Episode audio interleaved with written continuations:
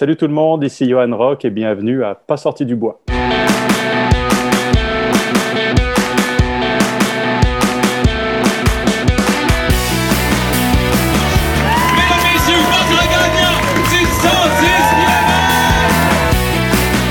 Si tu commences à te sentir bien en courant un ultramarathon, fais-toi-en pas, ça va passer. Grand champion du 125 km! Encore une fois cette semaine, l'épisode est présenté par NAC. C'est plus un secret pour personne, NAC est en train de changer la game en frais de nutrition pour les athlètes d'endurance. Que ce soit avec leurs barres Ultra Énergie qui ont le parfait ratio 4 grammes de glucides pour 1 g de protéines ou leur poudre Ultra Recovery qui fait maintenant partie de ma routine d'après-course, NAC offre une gamme complète de produits faits pour toi. Si j'ai piqué ta curiosité que tu veux essayer leurs produits, NAC offre 15% de rabais à mes auditeurs. Va sur le nacbar.com, remplis ton panier, entre le code promo pas sorti du bois et le tour est joué. P-A-S-S-O-R-T-I-D-U-B-O-I-S en majuscule. Merci à William, Nico et toute la belle gang de NAC et bon épisode. Ouais, ben, on n'est pas sorti du bois, hein? Bonjour tout le monde, bienvenue à Pas sorti du bois, épisode numéro 31. Aujourd'hui, je suis en compagnie de Johan Rock, un coureur utilitaire, un coureur de trail, un photographe, un auteur dans le cas qui nous intéresse aujourd'hui. Bienvenue, Johan. Bienvenue, merci de me recevoir. Ben, merci à toi d'être là. C'est super excitant parce que là, aujourd'hui, ton livre Ultra Ordinaire, volume 2, paraît Oui. sur les tablettes. Fait que je ne peux pas passer à côté. On s'était déjà parlé de l'opportunité de, de, de te recevoir au balado. On s'était parlé rapidement pendant le 24 heures tremblant avec Oui. David Bombardier. Mais là, euh, je pense que c'était le, le timing parfait de te recevoir la journée du lancement de ce livre-là. Ouais, ça fait du bien de pouvoir enfin en parler parce que c'est un, long processus. Puis là, le, bah, le livre est terminé depuis maintenant plusieurs semaines. Donc, en tout cas, ma, moi, ce que je devais faire est fait. Après, c'est à l'éditeur et à l'imprimeur de faire leur travail, puis etc. Mais pendant des semaines, je peux pas en parler parce que ce serait trop tôt. Parce ah, ah, après avoir, après avoir pensé à ça pendant des années, puis avoir travaillé pendant des mois. Puis après, c'est une période de silence forcé pendant des semaines. Ah, là, ça, là, ça démarre. Là. Donc là, on coupe le cordon parce qu'il y a une part que toi, tu crées ton livre, tu le relis. Je suis sûr qu'il y a des milliers d'ajustements, puis c'est Ouais. jamais vraiment terminé. Puis je suppose qu'à un moment donné, il y a comme le coup près qu'il faut qu'il passe. Puis, OK, il faut l'envoyer en impression, puis il faut arrêter les édits. Là. Oui, oui, ben ça, il y a, eu ça. J'étais pas trop nerveux. Euh, c'est-à-dire, j'ai pas eu de mal à le laisser partir. C'est juste que je, on avait comme tout juste assez de temps pour faire toutes les validations, les vérifications, tout relire, tout vérifier, les moindres détails. Mais euh, j'étais pas tout seul à faire ça. Les éditions de l'Homme, ils ont une équipe euh, d'expérience très solide. Puis moi, j'avais fait, je me souviens, une liste de tous les petits défauts que je voyais, les erreurs euh, sur le, le PDF qui n'était pas final. Puis, il fallait surtout pas que j'y touche parce qu'il y avait une équipe dédiée qui travaillait là-dessus aussi. J'avais fait toute ma liste d'erreurs. Puis après, quand le PDF corrigé est arrivé, bon, bah, ça a été corrigé, corrigé, corrigé, corrigé avant même que, enfin, moi, je l'avais vu eux aussi. Donc, euh, je suis entre de bonnes mains. Mais après, c'était des détails. euh, vraiment plus euh, moi personnel sur ok on va corriger le cadrage de la photo on va changer celle-ci elle est un peu sombre on va rajouter une virgule à cet endroit-là. Puis ça c'est puis à un moment ok c'est bon c'est fini on le laisse aller parce que je- je- on espère qu'il y a juste plus de coquilles mais il y en avait une dans le premier livre. Ah oui? ouais je l'ai encore en travers de la gorge personne n'a vu toujours comme ça. Puis là j'ai l'impression qu'il n'y en a pas non mais peut-être qu'il y en a une je sais pas Écoute, j'ai eu la chance de le lire avant, avant la sortie, puis je te remercie d'avoir fait le pont aussi avec les éditions de l'Homme pour avoir Mhm. euh, pouvoir le, le lire. J'ai pas vu de coquille. Je travaille en rédaction dans la vie, c'est ma job. Fait ça m'aurait sauté aux yeux, mais je veux pas dire jamais, puis je veux pas. Ouais, non, c'est- il y en aura sûrement une, mais bon, pas grave. Ah, Là, pour l'instant, il est parfait. Exactement. D'habitude, avec mes invités, on a l'habitude de ben, d'abord d'avoir une bière pour accompagner l'entrevue. Là, bon, on est à peine midi, fait que je sais pas pour toi, moi j'ai opté pour le café. Euh, le café, j'en ai déjà eu pas mal. Euh, Les bières, je suis sûr, j'en ai une dans le frigo. Je pourrais sûrement aller m'en chercher une. Ah, c'est comme euh, tu veux. C'est Et ouais, je vais y aller. Ce sera pas ben long. go, allons-y. Il y a Anne qui se propose pour y aller. pas l'habitude de me faire servir, mais bon, vu que j'ai des écouteurs dans les oreilles, c'est ça en pleine entrevue. je, sais. peux pas, je peux pas bouger. Là. Donc, euh, Ah, ben c'est super. euh, ça. service aux tables. Ben oui. Puis d'habitude aussi avec mes invités, on a l'habitude de parler de leur parcours, de leur biographie. Puis comme on, je veux pas faire un épisode de 4 heures, puis comme euh, t'es. Salut Anne! Elle a pris deux bières, je pense, la deuxième, mais pas pour moi. Je sais pas pourquoi. Merci. Cheers Santé. à vous deux, santé, merci d'être là. Oui, j'ai raté ta dernière question, j'étais occupé. En fait, je disais seulement que d'habitude aussi, en plus d'avoir la bière, j'ai aussi l'habitude de parler du, du, background des gens, de parler de leur parcours de coureur et tout. Puis je mhm. rassure, c'est pas que c'est pas intéressant. Au contraire, tu as un parcours qui est très, très intéressant, mais aussi très, très médiatisé. Euh, mhm. Je pense qu'il y, a personne qui court au Québec qui ne sait pas qui est Johan, ou en tout cas, si c'est le cas, prenez une pause, allez googler Johan, puis revenez dans 15 minutes. Mais euh, je ne veux pas qu'on s'attarde trop à ça parce que tu l'as raconté dans ton premier tome, tu le racontes dans le deuxième livre aussi, puis c'est super intéressant. Mais mm-hmm. euh, je pense qu'on a en masse de choses à dire, ne serait-ce que sur cette aventure-là, cette année 2020-là, parce qu'il y a eu tout plein de choses, mais euh, tu me l'as dit aussi en, ouverture, c'est un travail qui remonte à plus que 2020, ce livre-là. Puis j'ai envie qu'on on mette notre accent sur ce livre-là qui paraît aujourd'hui, puis toute l'épopée euh, derrière. Puis même, je terminerai en, te faisant ma petite critique. Je ne suis pas une critique littéraire, mais euh, je terminerai en disant mon opinion. Puis, euh, spoiler alert, c'est très positif. Puis, je vous incite à aller vous procurer ce livre-là pour vrai. Tu es, tu es ben, le, premier lecteur neutre, a priori. Donc, Anne l'a lu, l'éditrice l'a lu. Il y en a qui l'ont lu, évidemment, mais ils étaient tous peut-être trop proches du sujet ou avaient un rapport professionnel avec le sujet.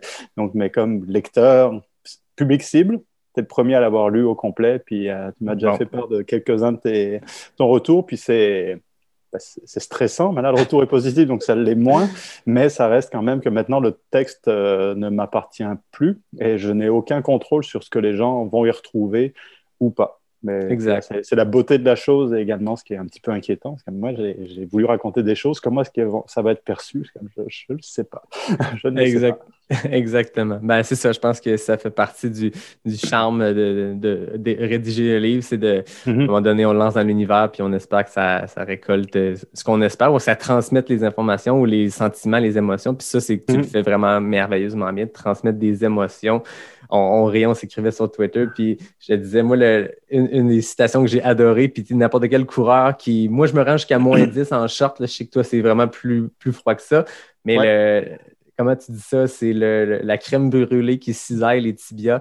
On a tous une image hein, à un moment donné d'une trail un peu molle ou de, dans ton cas, quand on traverse le fleuve, de mettre le pied, puis là, c'est de la glace, puis là, oh, on a une petite crème brûlée qui est en train de nous couper les jambes. Ouais, et ça saigne, et ça saigne. Et voilà. Ouais. Ça fait guerrier, ça fait warrior, ça fait partie du charme des ultras. Hein. Ouais, ça fait des photos qui sont pas toujours très agréables à voir, par contre, mais bon. exact. Fait que parlons de ce, de ce deuxième livre-là, puis je, le dis depuis tantôt, volume 2, volume 2, on va rappeler le titre mm. complet, Ultra Ordinaire, volume 2, Odyssée d'un coureur. Le premier, c'était Ultra Ordinaire, euh, Journal d'un coureur. Euh, mm-hmm. puis paru en 2015. 2016. 2016. Donc, euh, cinq, ans entre les deux livres. Voilà. Parle-moi de, de, justement ce cinq ans-là, parce que le, volume 2 commence, puis je trouve que la première partie est un magnifique pont entre ce qui s'est passé dans ces cinq dernières années-là. Moi, je m'attendais à ouvrir un livre, puis avoir une espèce de récit de cette course percée Montréal que tu as fait, qui était très mm médiatisée. Puis bien au contraire, puis à mon grand bonheur, c'était beaucoup plus que ça. Puis on a tout le pont. Euh, parle-moi de ce cinq ans-là. En fait, c'est l'idée de faire un deuxième livre est venue avant même que le premier soit publié. Parce que comme on mhm. disait au début, Là, le livre va être publié, mais moi, je l'ai terminé. Euh, j'ai terminé de l'écrire en octobre. Après, il y a eu tout le travail sur la maquette, la mise en page, qui est un autre travail de création, mais qui est, très différent. Mais le, message, pour moi, il est écrit depuis le mois d'octobre. Donc, euh, depuis octobre, ben, j'ai je me suis arrêté de courir pour me reposer, j'ai repris la course, puis là j'ai de nouvelles idées. Et donc, euh, il y a évidemment, il me trotte dans la tête un troisième livre, dont la forme est totalement vague parce qu'il est bien trop tôt, mais ça fait partie du, processus. Donc, quand j'avais fini le premier, fini de l'écrire, ben, je pensais déjà à un deuxième. Euh, sauf que les choses ne se sont pas passées comme prévu ce qui est a posteriori formidable parce que ça donne des plus belles histoires, puis ça permet de remplir un livre justement comme celui-ci. Donc j'avais, je voulais écrire un deuxième livre parce que l'expérience du premier, c'est cool de créer un livre, travailler euh, en équipe, fabriquer un objet euh, comme ça. Et puis euh, l'idée que j'avais à l'époque, c'était Bon, ben, je vais continuer à faire des ultras parce que j'étais sur ma lancée, j'avais fait euh, six ultras en un an, donc j'avais terminé. Euh, puis l'objectif, l'idée euh, pour la, fin du premier livre, c'était je vais en faire beaucoup pour taper un mur, frapper un mur, puis à un moment, quelque chose va m'arrêter parce que j'en fais trop, et c'est là que ça devient intéressant, voir où est la limite. Puis le problème, c'est que j'ai pas trouvé la limite. c'est le, problème, peu importe le niveau auquel on se situe. On se fixe un objectif et quand on l'atteint, il faut faire attention à s'en fixer peut-être un autre ou considérer qu'à un moment, on va avoir une baisse de motivation parce que ça y est, j'ai réalisé ce que je visais depuis longtemps et puis maintenant, je fais quoi? Donc, euh, c'est ce qui m'est arrivé avec le, premier livre, c'est-à-dire j'en ai fait beaucoup. Euh, j'ai terminé en plus par euh, l'UTMB, Québec-Montréal, puis la Diagonale des Fous. J'aurais dû abandonner une de ces trois, puis c'est pas arrivé. Donc là, un peu sur ma lancée, je m'étais déjà inscrit à, un 100 km à Hong Kong, puis à un 100 km en Australie. Et puis finalement, j'ai jamais retrouvé l'excitation dans ces courses-là, malgré le dépaysement, malgré le voyage que j'avais en faisant l'UTMB.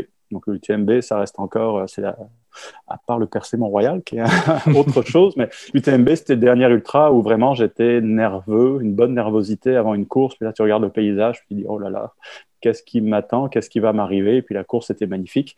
Et j'ai bizarrement pas retrouvé ça, même en allant euh, sur l'île de la Réunion pour faire la diagonale des fous. Puis c'est parvenu après. Le truc, c'est que quand tu as un petit coup de fatigue, une baisse de motivation, si tu, si tu paniques tout de suite en disant ah, j'arrête de courir parce que ça me plaît plus, parce que tu n'as pas eu envie de courir pendant trois semaines, c'est un petit peu rapide. Sauf qu'au bout de plusieurs mois, me suis rendu compte que cette envie-là n'était plus là. Donc, et ça, plein d'autres facteurs qui sont expliqués dans le livre aussi. Donc, au niveau personnel, au niveau travail, au niveau que finalement, ça prend beaucoup de temps. Puis aussi, c'est comme, ouais, mais qu'est-ce que je peux faire maintenant d'assez gros pour tester et atteindre cette limite-là qui m'intrigue. Puis là, j'ai eu peur pour moi-même en me disant, mais là, je vais tomber dans la surenchère. C'est-à-dire, euh, il faut que je, quoi, que je cours plusieurs jours, plusieurs semaines. Alors, on sait comment ça termine. La réponse est oui, mais il y a cinq ans, j'avais finalement plus envie de me lancer là-dedans. Donc, euh, ça, ça, ça, a entraîné ben, un arrêt complet de la course qui était, euh, qui pendant longtemps, j'avais du mal moi-même à m'expliquer. Puis, euh, puis moi qui voulais écrire un deuxième livre, quand tu arrêtes de courir, c'est comme, ben là, ça va mal. Puis finalement, bon, euh, j'ai recommencé à courir un petit peu par défaut parce que c'est le, le, seul truc que je sais bien faire. en cachette aussi, comme tu l'expliques, tu Oui, oui, c'était en cachette. Mis de photos, tu n'as pas réactivé le Strava, tu as fait ça euh, en imposteur par en dessous. oui, parce que j'étais moi-même pas convaincu que j'allais aimer courir de nouveau. Parce que ça, c'était, je m'étais forcé à courir pendant plusieurs mois parce que c'était ce que j'avais l'habitude de faire. Donc, par routine, j'ai tenu un certain moment. Puis, à un moment, je me suis dit, j'ai pas besoin de le j'ai pas besoin de courir, je, je sens plus l'envie, donc j'arrête. Et j'ai pas eu de sensation de manque du tout. J'ai arrêté du jour au lendemain, ça s'est super bien passé. Mais à un moment, j'en avais marre de prendre le métro, donc j'ai quand même euh, repris la course. Puis ça a été horriblement désagréable. Donc, euh, sans surprise, la course, c'est pas un sport qui est toujours très agréable, ben, c'est ça.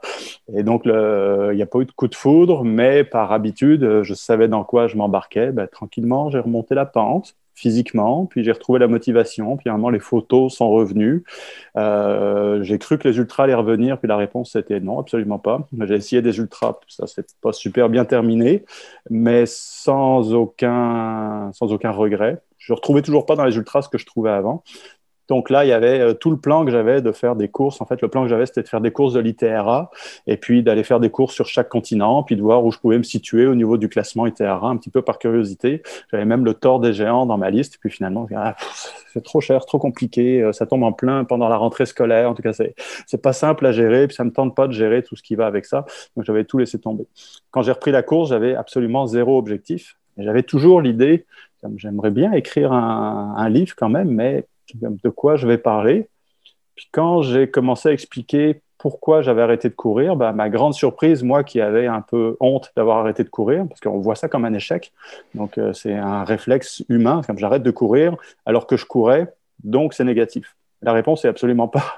Donc, euh, mais c'est difficile de s'en convaincre soi-même. Mais quand j'en ai parlé, le retour a été extrêmement positif parce que bah, à peu près tout le monde s'est retrouvé là-dedans sans surprise. On n'est pas tous des bêtes de motivation à avoir jamais de haut et de bas.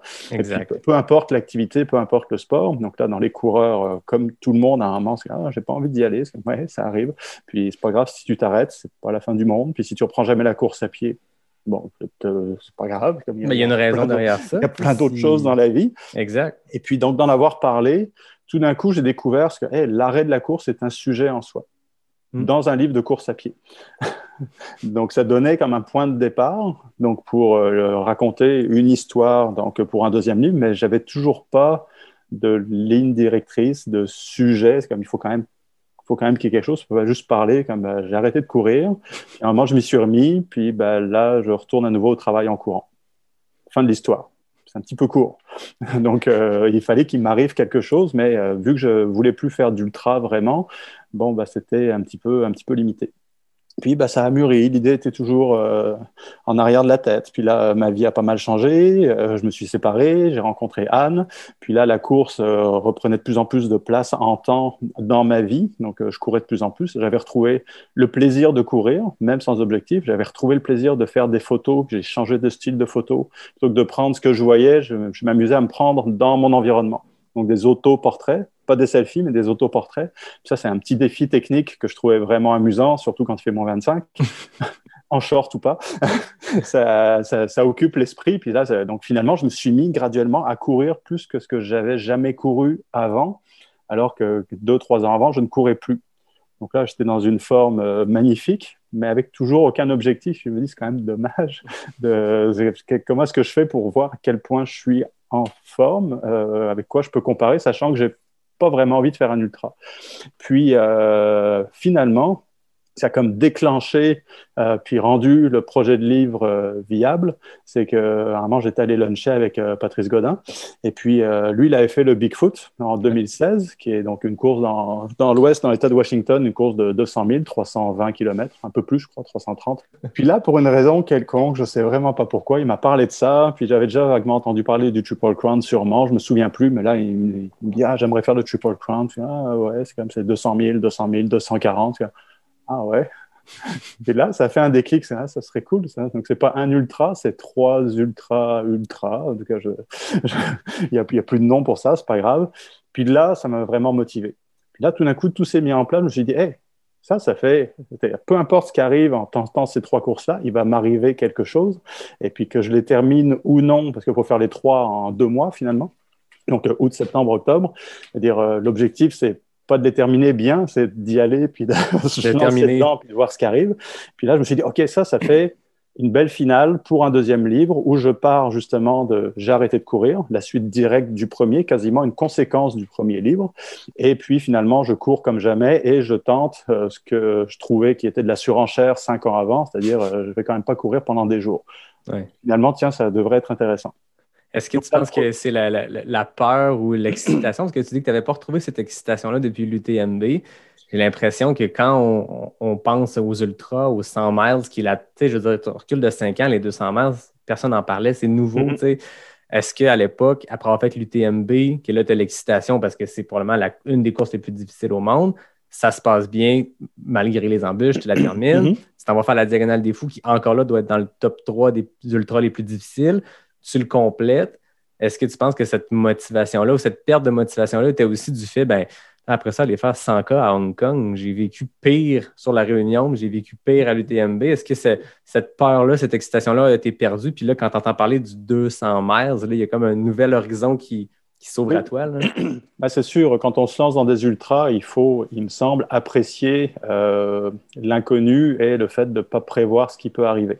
Hmm. Donc, euh, même si je peux toujours pas prévoir ce qui va arriver dans un 100 miles, euh, j'en ai vécu assez que, il me semble, qu'à moins d'un accident, une blessure majeure ou quelque chose comme ça, il me semble que je vais trouver la solution pour arriver au bout. Donc ce mécanisme-là, comme ah, ça va pas comme j'avais prévu, évidemment. Je suis en train de vivre quelque chose euh, que j'ai jamais vécu avant, qui est pas agréable. ok. Puis tu trouves quand même euh, la solution pour finir. J'avais comme trouvé pour moi la recette pour terminer euh, les 100 miles un petit peu quoi qu'il arrive.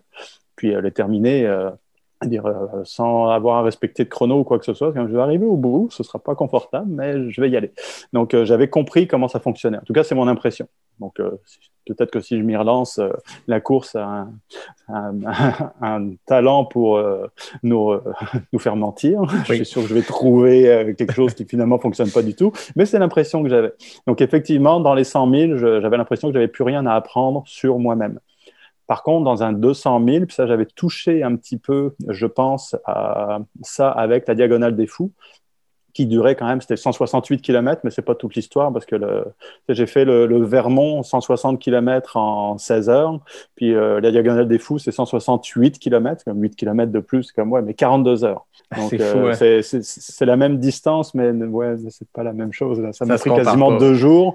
Et puis, euh, j'ai terminé la Diagonale des Fous. J'étais dans le, premier bloc, si on veut, qui s'étend sur des dizaines d'heures, mais sachant qu'il y en a qui ont terminé le lendemain. Donc, c'est-à-dire Donc c'est très très long.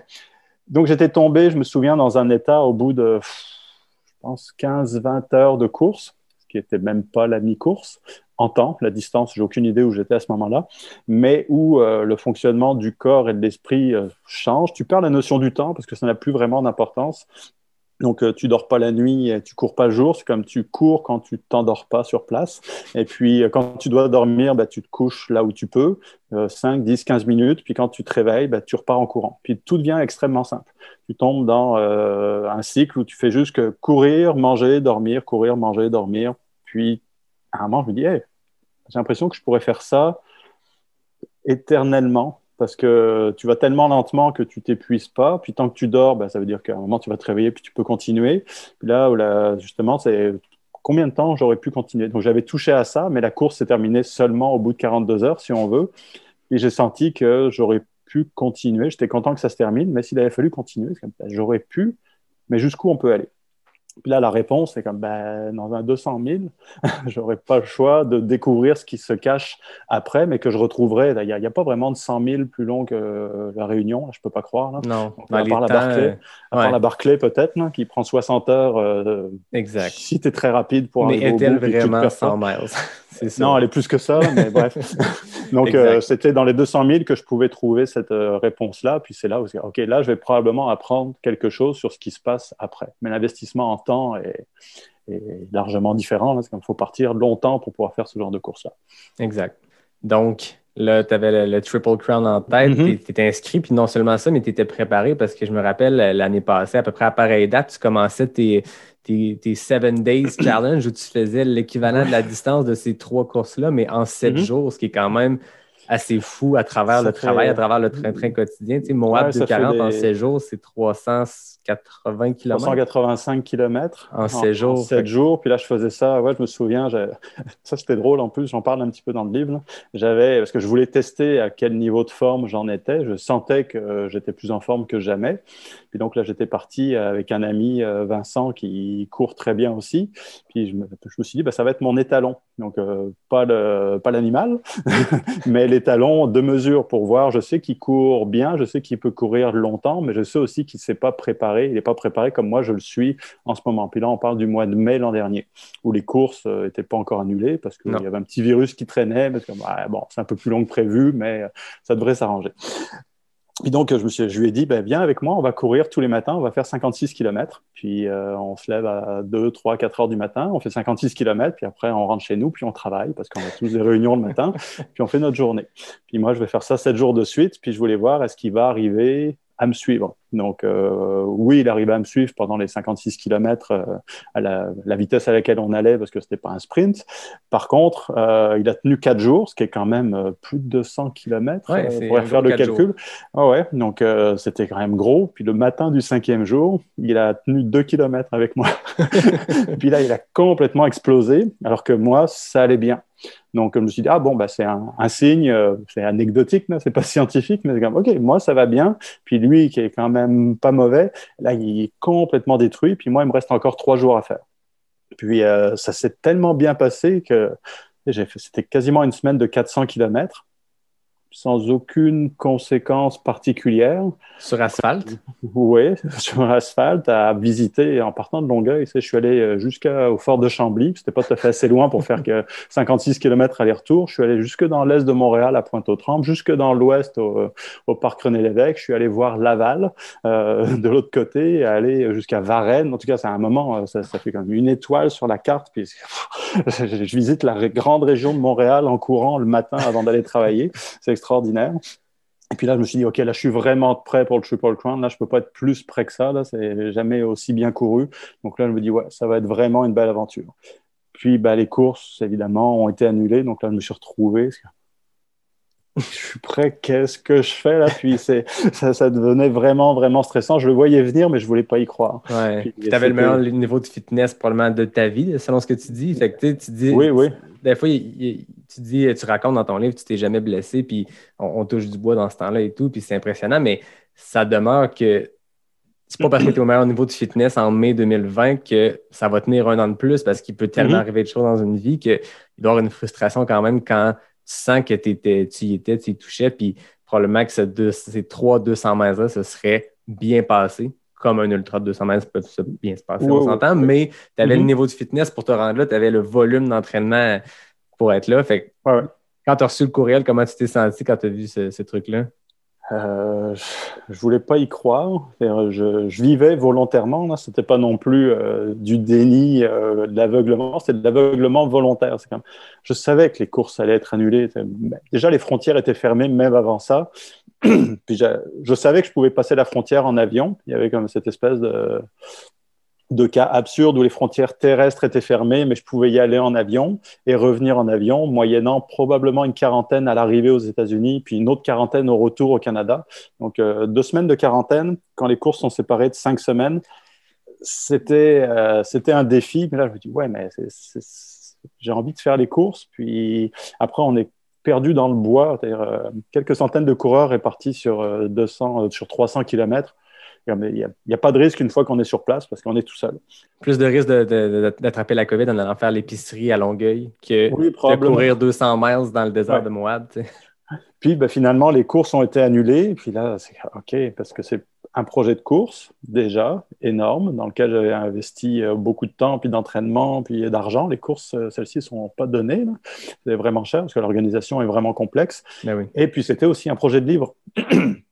Donc c'était pas, c'est parce que je voulais raconter une histoire. Et puis là, c'est mon histoire est en train de tomber à l'eau, puisque tu disais tout à l'heure est parfaitement vrai. Donc euh, puis là, c'est mon éditrice m'avait appelé donc, parce que le, projet de livre était lancé, c'était signé depuis décembre avant. Donc, euh, Triple Crown, Triple Crown, j'avais préparé euh, plein de trucs, puis j'avais vendu ça. L'éditrice, elle ne connaissait rien en course à pied, donc j'avais vendu comme tout le concept. J'ai fait comme un crash, crash course de l'ultra en 15 minutes, en passant de ce que c'est un ultra pour finir avec le Triple Crown. Donc, euh, 1000 et quelques kilomètres à quelqu'un qui ne connaît pas grand-chose de la course à pied disons qu'elle ouvrait des yeux ah comme ça, puisqu'après, elle y croyait au projet. Et puis là, à un moment, comme boum, les courses sont annulées. Puis donc, elle m'appelle en disant Bon, ben, qu'est-ce qu'on fait avec le livre? Parce que ça fait partie intégrante, c'était ça la conclusion à écrire de ton livre. Puis, euh, donc, euh, qu'est-ce qu'on fait avec ça? Est-ce qu'on décale d'un an ou deux? Puis là, c'est comme Ouais, mais dans un an ou deux, je serais peut-être blessé.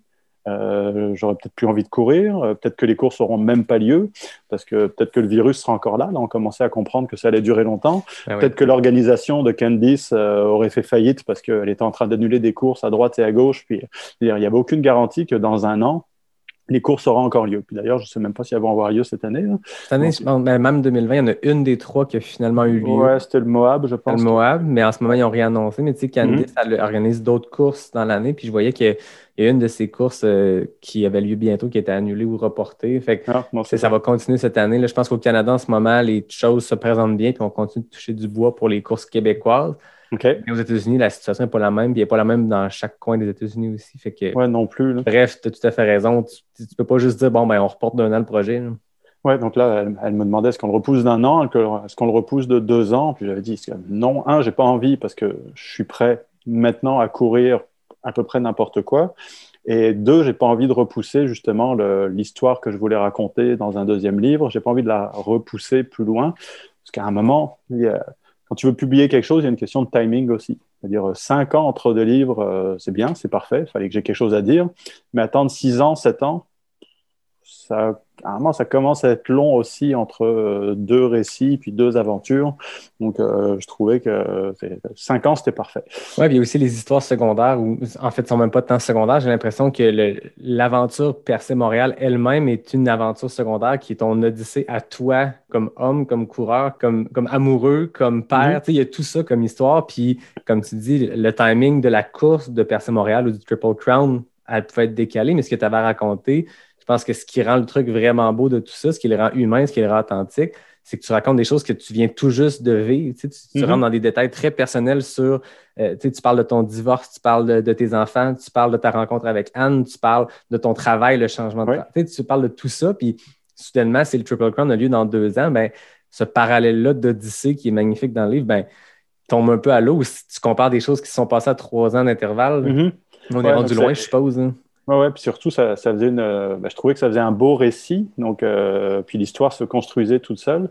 Puis là, je me, puis c'est pendant longtemps, je me, quand j'imaginais le livre, même quand la pandémie a démarré, je me dis, je parlerai pas de la pandémie dans le livre, parce que pendant longtemps, je pensais que ça n'aurait aucun impact sur l'histoire. C'est comme, euh, je pourrais la mentionner, mais elle fera pas vraiment partie de l'histoire parce que euh, finalement, c'est comme qu'il y ait pandémie ou non, je suis allé faire le Triple Crown. Ok, il y a eu un peu de problème pour passer les frontières. Mais là, quand ça a été annulé, c'est comme, OK, la pandémie a clairement un impact sur l'histoire que je voulais, euh, que je voulais raconter. Et donc, quand la. Là, je suis. Moi, je me suis mis comme il faut absolument que je trouve quelque chose, il faut que je trouve quelque chose. Puis ça m'a perturbé euh, pendant trois jours où là, je cherchais. Puis là, je l'explique dans le livre. L'idée est sortie de je sais pas trop où, où j'étais sur mon téléphone, euh, donc au soleil, en train de, de déprimer parce que qu'est-ce que je peux faire? Il n'y a plus rien. Puis à me balader sur la carte, puis dire, hey, Gaspé, Montréal, ça fait quelle distance? Puis là, c'était 980 et quelques kilomètres. Comme, voilà, ça fait même pas 1000. Donc, il faut au moins atteindre un chiffron. Donc là, Percé, Montréal.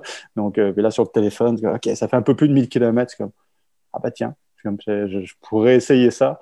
Puis là, sans plus réfléchir, je me suis dit, OK, ça va être ça mon défi. Puis j'ai vraiment, euh, comme j'ai tapé, littéralement, mon plan, c'est je prends l'autobus, je vais à Percé, je reviens à Montréal en suivant la 132. Ça va me prendre 9 à 10 jours. Point.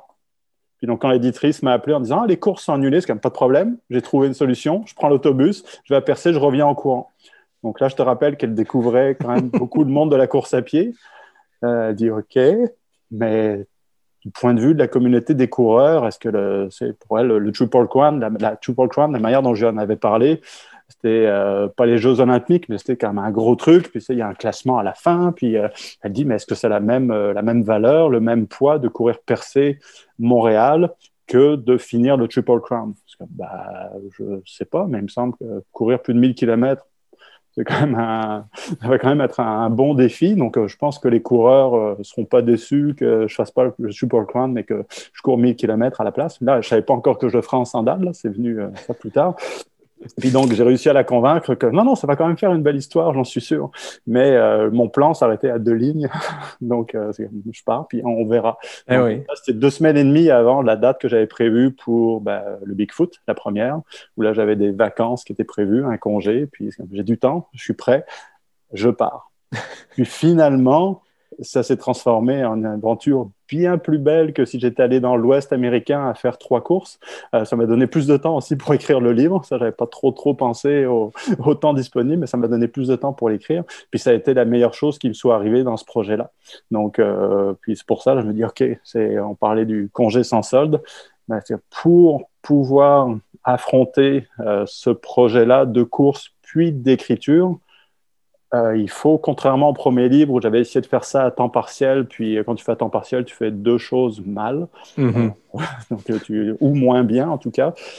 J'ai dit là, je veux, j'ai- un, j'ai peu de temps, puis euh, il je peux pas être stressé par le travail alors que je cours pendant deux semaines. Je peux pas avoir une date de retour parce que je, puis je sais pas dans quel état je vais être à l'arrivée. Puis après, il faut que j'écrive. Je peux pas faire ça le soir. Euh, écrire un livre au complet le soir en travaillant 40 heures par semaine.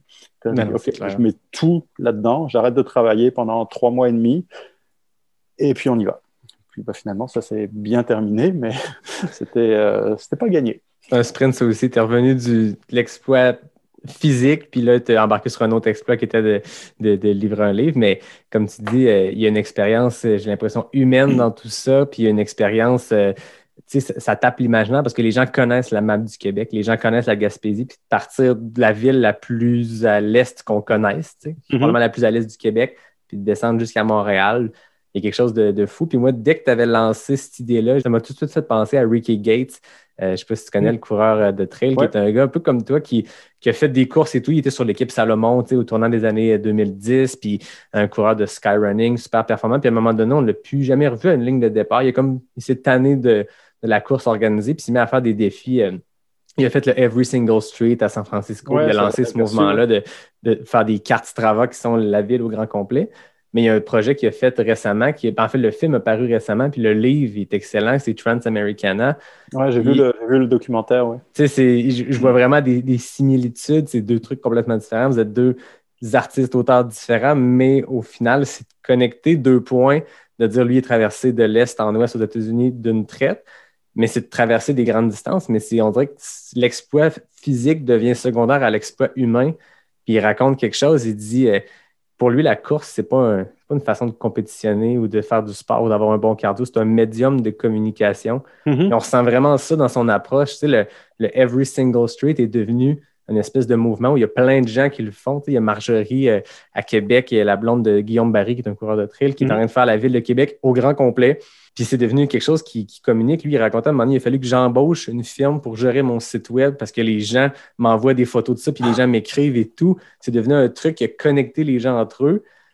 Puis après ça, ben, l'histoire du Transamericana, le documentaire est à peine sur l'exploit physique de la chose que les rencontres qu'il a faites. Puis mm-hmm. c'est ce que j'avais hâte de découvrir dans le livre. Puis c'est exactement ça que j'ai eu aussi. C'est il y a l'exploit physique qu'on a lu dans, dans tous les sites web de course cet été, qui est exceptionnel.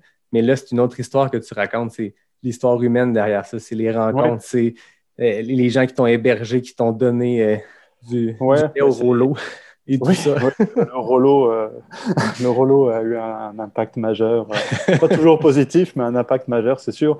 Mais oui, ben moi, ça m'a énormément surpris parce que dès que j'ai lancé, quand j'ai lancé l'idée, ça, ben, comme tu dis, c'est hyper simple à comprendre une course comme ça. C'est-à-dire, euh, je pars de percer, je longe l'eau, puis je décrivais, euh, puis les gens se foutent de ma gueule parce que sur le livre, euh, tu sais, je dis c'est simple, hein, je pars, il y a la terre à gauche, puis l'eau à droite. Si à un moment c'est pas comme ça, c'est parce que je me suis perdu. Puis, puis évidemment, sur la photo de couverture, je suis pas dans le bon sens. C'est le contraire.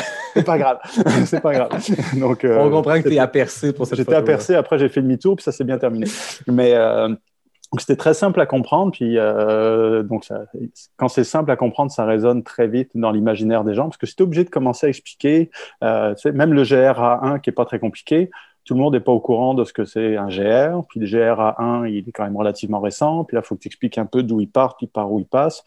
Euh, bon, ça, demande un petit effort supplémentaire. Puis si tu te lances dans des euh, Everesting, puis des trucs dans le genre, il y a un, côté technique aussi qu'il faut expliquer, surtout à ceux qui ne sont pas initiés. Tandis que là, euh, percer Mont-Royal, n'importe quel Québécois, qu'il ait fait du sport dans sa vie ou pas, va dire euh, en courant, parce que c'est long en voiture, parce que moi, je sais, je l'ai fait en bus 15 heures avec un masque, puis je voulais mourir. Mais après, au moins, je vais revenir, j'aurai pas de masque. Ça va me prendre deux semaines, mais bon. Donc, c'était très simple. Et tout de suite, ça a comme fait un boom sur les réseaux sociaux. Puis là, tout le monde voulait embarquer, m'aider, aller courir avec moi. Puis, euh, OK, parce que je, pour l'instant, je n'ai pas prévu, enfin, j'ai prévu mon parcours, plus ou moins. J'avais prévu des arrêts qui n'ont pas, du, pas du tout fonctionné parce que j'étais très en retard sur mon horaire.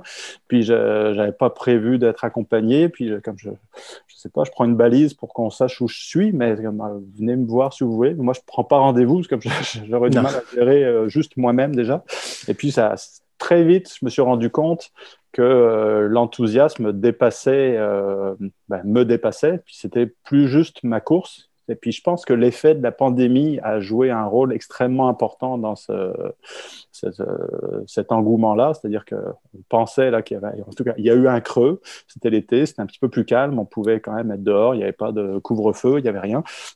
Et les gens avaient déjà été confinés pendant plusieurs mois. Et je pense que ça leur faisait juste plaisir, parce qu'on peut aider quelqu'un juste quelqu'un, juste rendre, euh, rendre service à quelqu'un qui passe en courant, puis juste lui donner une bouteille d'eau ou juste l'encourager sur le chemin ou aller courir 5, 10, 15, 30, 50 kilomètres avec lui. Euh, juste ça, ça va nous faire plaisir de donner. Puis moi, il me donnait ça, puis ça, un, ça a transformé ma course, évidemment, parce que sans ça, je pense pas que je serais arrivé au bout, parce qu'il y avait la présence des gens qui venaient courir avec moi, qui augmentait au fur et à mesure que j'approchais bah, de de Québec puis de Montréal, parce que c'était de plus en plus peuplé. Il y a de plus ben en plus de clubs de course puis de, de coureurs. Puis euh, bah, après, il y avait ça. Puis aussi virtuellement, euh, je me rappelle d'un matin, puis j'en parle dans mon livre, parce que c'était un point tournant où à un moment j'étais complètement découragé. Euh, c'était le troisième ou quatrième matin, j'étais brûlé, j'avais mal partout, j'avais du mal à sortir du lit, du mal à descendre les escaliers là où j'étais hébergé. Puis je me dis, je peux à peine descendre un escalier, c'est pas vrai que je vais courir toute la journée, c'est comme pénible là. Puis c'était une journée, la veille, il y avait du vent, c'était la, queue d'une tempête tropicale qui était passée par là. Puis les vents en Gaspésie, maintenant je le sais, ça fait mal. Euh, mais, là, je me retrouve au bord du chemin, c'était gris, le village n'était pas beau, comme j'étais découragé. là, j'ai pris mon téléphone, puis là, il y avait des centaines de commentaires. OK. Là, les commentaires étaient tous positifs, mais il y avait dans aucun commentaire il y avait la moindre pression ni de performance. Donc personne me dit euh, ah, tu es en retard, euh, franchement, comme euh, neuf jours c'était faisable. Puis là, finalement, j'étais en retard au bout du premier jour. Donc je savais même plus quand j'arrivais. Donc ça n'avait aucune importance, comme il se doit. Mais quand tu es dedans, tu te dis ah, je suis en retard, c'est la catastrophe. Personne m'attend. Tu es le seul à te mettre cette pression-là, finalement. Ouais, ouais. Donc là, c'est OK, ça, je peux laisser tomber. Apparemment, tout le monde s'en fout. Et puis, puis même le fait de terminer n'était aucunement un critère pour personne. C'était essaie-le, va jusqu'où tu peux aller, et puis on sera fier de toi. Ok, bon, ben, ça enlève toute pression que je m'étais mise, parce que je m'étais fixé un point de départ, puis un point d'arrivée, puis un calendrier. Là, finalement, tout ça n'avait aucune importance. C'est juste, il faut juste que j'avance. Puis, pour rendre honneur à tous ceux qui m'accompagnent virtuellement ou en vrai, je me suis dit, bah, je vais essayer d'avancer, puis quand je pourrai plus avancer, ben, je m'arrêterai. Puis finalement, je suis arrivé au bout, donc à ma grande surprise, parce que il y a eu des hauts et des bas euh, spectaculaires, mais c'était parce que j'avais tous, euh, toute cette communauté-là communauté qui me portait. Puis avec ces messages-là, ça, c'était la plus grande découverte parce que quand tu fais un ultra, bah déjà c'est beaucoup plus court, puis tu n'es pas encouragé, tu es encouragé par les bénévoles, mais sinon tu es pas mal tout seul dans ta tête. Mais là, c'était c'est devenu comme je suis la 132, puis là, à un moment, euh, ça, ça, dépassait complètement l'entendement, le nombre de commentaires que j'avais. C'est comme voyons, pourtant je fais juste courir, là, c'est pas, ça n'a pas de signification en soi, là, je fais juste rentrer à Montréal.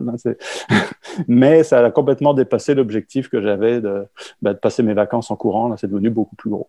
Oui, puis ça frappait l'imaginaire aussi. Puis comme tu dis, je pense que cette capacité-là à démocratiser le truc. Je pense que ton premier livre, c'est ce qui rendait le truc intéressant. Puis je, le compare beaucoup, pas du tout dans sa manière qui est écrit, mais avec euh, Territoires inconnus de Patrice Godin. C'est mm-hmm. des livres qui démocratisent vraiment bien le sport qu'on a. Puis tu le disais tantôt, si on rentre dans les, dans les technicalités d'Everesting et tout ça, ça va plaire au public qui, qui, fait de la course, qui fait de l'ultra et tout. Mm-hmm. Mais quand on veut euh, rallier les gens autour de quelque chose ou quand on veut juste lancer un défi puis inspirer les gens à sortir et tout, ben, il faut trouver des formulations simples. Tu as comme cette capacité-là à démocratiser ces, ces, accomplissements-là. Puis tu as aussi une capacité, je trouve, à, rendre positif les médias sociaux. On entend tellement de négatifs. Il y a tellement eu de négatifs autour des médias sociaux, puis les effets négatifs de tout ça. Alors que là, c'était juste, je fais un projet, embarquez si ça vous tente, venez courir avec moi si ça vous tente. Moi, je fais percer Montréal, comme As You Are, amusez-vous. Puis finalement, ça c'est devenu un mouvement. Euh, je veux dire, c'était ouais, des coureurs, mais j'ai l'impression que tout le monde suivait ça avec attention. C'était beaucoup plus large euh, que les coureurs, justement. Je me mm. souviens d'un. Ben, c'était des coureurs et leur famille. Puis leur famille étant. Euh, c'était au tout début, là, à un moment, je, ben, je courais. Puis là, ça allait encore assez bien. J'étais encore assez en forme. Et puis, à un moment, je vois. Ben, c'est méchant, mais pour moi, ils avaient l'air vieux. Mais en tout cas, c'était sûrement des, retraités. Et puis, qui, à un moment, descendent, ils descendent de leur maison. Là, c'était loin en Gaspésie. Puis, ils descendent de leur maison avec leur verre de vin. Ils étaient à l'apéro pour venir m'encourager. Je les regarde. Je pense pas qu'ils courent. Ils n'ont pas l'air de ça. Puis, effectivement, c'était pas des coureurs, mais leur fils ou leur fille ou leur petit-fils courait. Puis, leur avait dit, allez euh, voir, vous il va passer dans votre village. Euh, il y a Johan Rock, là, qui est, qui est parti de percer. Puis, euh, allez le voir, allez l'encourager, au moins pour moi. Puis, euh, donc, eux, ils descendaient avec leur verre de vin. La course à pied, ils n'y connaissent rien. mais c'est ça, tu leur dis percer Mont-Royal, ça suffit. C'est comme, OK. Même à vélo, c'est long. À pied, ils n'avaient jamais vu. Puis Donc, ça dépassait totalement. C'est comme la course à pied, là, comme, on n'y connaît rien, mais on sait que ça ne doit pas être facile. On dit que si tu parles à ces gens-là, ah, j'ai fait le Mont-Royal à répétition ou je suis allé au Mont-Sainte-Anne pour faire l'équivalent de l'Everest ils n'ont pas de référence, ils savent pas c'est facile, difficile, c'est trop technique. On dit que ça, c'était très simple, donc ça allait beaucoup plus large que la communauté de coureurs. Ça, j'en étais particulièrement fier parce que justement, c'était, euh, oui, il y a un côté, euh, un aspect performance, mais la vitesse n'a aucune, aucun intérêt. D'ailleurs, eux, que je, ces gens-là qui n'y connaissaient rien à la course à pied, puis même quand on s'y connaît à la course à pied, c'est comme que ça me prenne une semaine, deux semaines ou trois semaines, ça change quoi? Ça change absolument rien. Donc euh, ça, j'étais vraiment fier que ça dépasse justement la frontière de la communauté de coureurs qui était présente, puis que ça aille plus loin. Donc ça a fédéré eh ben, une bonne partie du Québec. Ça, ah, c'est vraiment cool. Donc toute une aventure que j'aurais pas, j'aurais jamais obtenu ça en allant dans l'Ouest américain. Non, exactement. ça a dépassé les frontières. Ça devient un accomplissement humain. Puis justement, le livre comme je le disais tantôt, tu ne mets pas l'attention sur l'accomplissement physique lui-même. Tu en parles avec, tout, avec euh, beaucoup de modestie, mais tu parles des difficultés que tu as vécues, puis tu parles des gens que tu as rencontrés, puis de leur impact sur toi. Puis ça, c'est mm-hmm. vraiment très le fun à lire, justement. C'est ça qui rend le truc intéressant. c'est ça qui va faire que ça va dépasser la frontière de seulement les, coureurs. Puis je pense que tu as une manière d'écrire que je suis certain que ton livre sur le Triple Crown of 200 aurait réussi à, à intéresser les gens qui ne s'y connaissent pas, mais là, mm-hmm. c'est un autre niveau complètement. Tu pars avec un sujet qui déjà intéressait les gens parce que, comme tu dis, on est loin de la, discussion de, de pace et de ligne d'arrivée et de dénivelé. Là, c'est juste 1135 km à pied. Que ce soit à la course, à la marche, à reculons, en roulant, on s'en fout. C'est un humain qui part sans aucun moteur, puis qui, sans aucune roue, sans aucune aide. Ça se résume littéralement comme quand je l'avais communiqué au tout début, quand j'ai eu l'idée, dans, un texto. Comme ça rentre dans un texto de deux lignes, puis est là. Donc, si tu arrives à avoir un projet qui rentre dans un texto, c'est comme tu sais que c'est une bonne idée, puis qu'il y aura des bonnes histoires. c'est facile à expliquer. Mais tout à l'heure, c'est ça, tu parlais de, du côté positif des réseaux sociaux. Donc, c'est ça déjà, je pense que 100% des messages que j'ai reçus étaient tous positifs, ce qui est sur les réseaux sociaux peut-être un exploit. Donc, euh, c'était vraiment agréable à lire. Puis également, je discutais hier euh, avec Jean-François Harvey, puis on parlait de ce que j'ai vécu euh, pendant le, le percé Mont-Royal, puis que je, le savais, mais je n'avais jamais vécu à ce point que le fait de courir en groupe change absolument tout. Donc, puis c'est là, je l'ai dit, ça m'a permis de continuer parce qu'il euh, y a des fois, j'avais tellement mal aux jambes pour plein de raisons euh, assez évidentes. De toute façon, je courais 85 km par jour. Bref, euh, j'avais tellement mal que j'étais incapable de courir quand j'étais tout seul. Donc, les, au début, c'était plus le cas. Après, il y a de plus en plus de monde. Puis, dès que quelqu'un arrivait pour m'accompagner pendant 5 km, tout d'un coup, comme par magie, j'arrivais à courir. Pas vite, donc, euh, mais au moins, je courais, donc ça allait, euh, j'atteignais au moins mon objectif de la journée un petit peu plus rapidement. Donc, moi, ça m'apportait beaucoup, mais dans l'autre sens aussi, je l'ai vu également de manière systématique, tous ceux qui se joignaient à moi ont tous, euh, c'est-à-dire ils avaient tous euh, un profil de coureur euh, particulier, personnel. Puis il y en a qui étaient blessés, puis qui revenaient à la course. Il y en a qui commençaient la course depuis peu de temps. Puis là, ils se dit, ah bah il passe, on va aller l'accompagner pendant 5 km. Puis 5 km s'est transformé en 10 km, s'est transformé en 15 km. Puis quasiment tous ceux qui m'ont accompagné, la journée où ils étaient avec moi, ont fait plus que ce qu'ils avaient jamais fait. Donc, mais c'est parce qu'il y avait, un, on était en groupe, c'était super agréable de discuter, puis on allait super lentement. Donc ça, puis euh, moi je courais, puis je marchais, puis je m'arrêtais pour boire, puis pour manger, puis on repartait en marchant, puis on courait. Donc c'était un rythme euh, à la marche. Je pense que tu vas probablement plus vite en temps normal, mais c'était une expérience de course quasiment à l'ancienne. Donc, euh, c'est-à-dire, tu fais pas un sprint, tu cours, puis tu marches, puis tu cours, puis tu marches, puis c'est une belle expérience. Puis comme ça, tu peux tenir toute la journée. Donc, il y avait ça au niveau ben, compte, enfin, en vrai, donc avec des vrais gens, mais avec les réseaux sociaux, ça permettait aussi de partager cet échange-là, donc euh, virtuellement. Puis ça, c'est quelque chose qui est extrêmement positif avec les technologies qu'on a maintenant. C'est que même si les gens n'étaient pas là avec moi, moi, ça m'encourageait énormément, comme je l'ai dit. Puis je voyais des messages aussi qu'il y en a plein qui se sont mis à faire des trucs dans l'été, à dépasser euh, ce qu'ils pensaient pouvoir faire parce qu'ils étaient, ils voyaient un exemple. Que, si lui, il le fait, bah, pourquoi pas moi? Comme, bah, oui, effectivement, il n'y a rien qui t'empêche d'essayer quelque chose de fou, puis de voir ce qui se passe. Puis, euh, donc, ça, cet échange-là entre coureurs, la communauté bah, se vit, donc, euh, soit en courant vraiment avec quelqu'un, ou par l'intermédiaire des réseaux sociaux. Donc, euh, on l'a vu avec la pandémie, je pense, parce qu'on a perdu beaucoup d'interactions sociales. Mm-hmm. Ça a été remplacé par plein d'autres choses comme ça. Puis on a suivi, moi, c'est sûr, j'ai une crowd plus de coureurs, puis euh, je, suis des coureurs et tout ça, mais ça a permis de prendre part à des défis que mm-hmm. autrement, ça ne serait peut-être pas arrivé de cette façon-là. On ne les aurait pas suivis parce que bon, c'est un accomplissement parmi d'autres à travers des cours, des événements, des, des 5 à 7 de, avec les amis. Là, notre attention était comme dédiée à ça. Puis comme ça, ça a pu encourager les gens à se dépasser, puis à juste se dire, bon, ben, pour Johan Rock, se dépasser, ça veut dire faire 1000 km entre Percé et Montréal.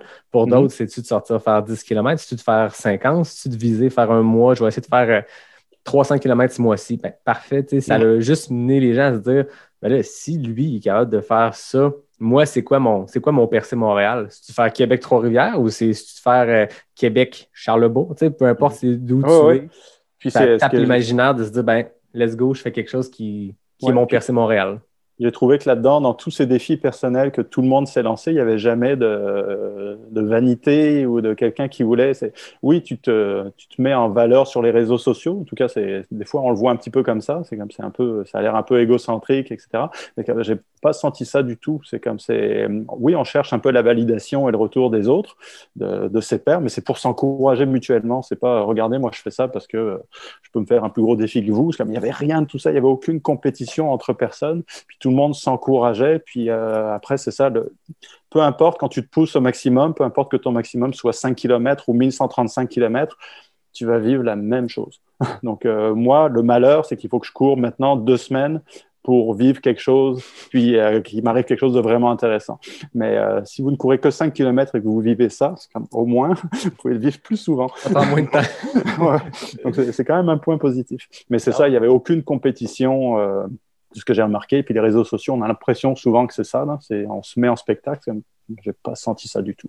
Non, puis quand je parlais tantôt que Ricky Gates parlait de la course comme d'un médium de communication, mais là, c'est même plus juste un, médium pour connecter avec des humains en vrai pendant un parcours. C'est un médium de communication à travers ça. Puis je pense que c'est ça cet été. Tu as des athlètes élites qui ont tenté des trucs avec un record en tête, mais parce que c'est la, c'est la carotte qu'ils ont besoin pour se mm-hmm. dépasser.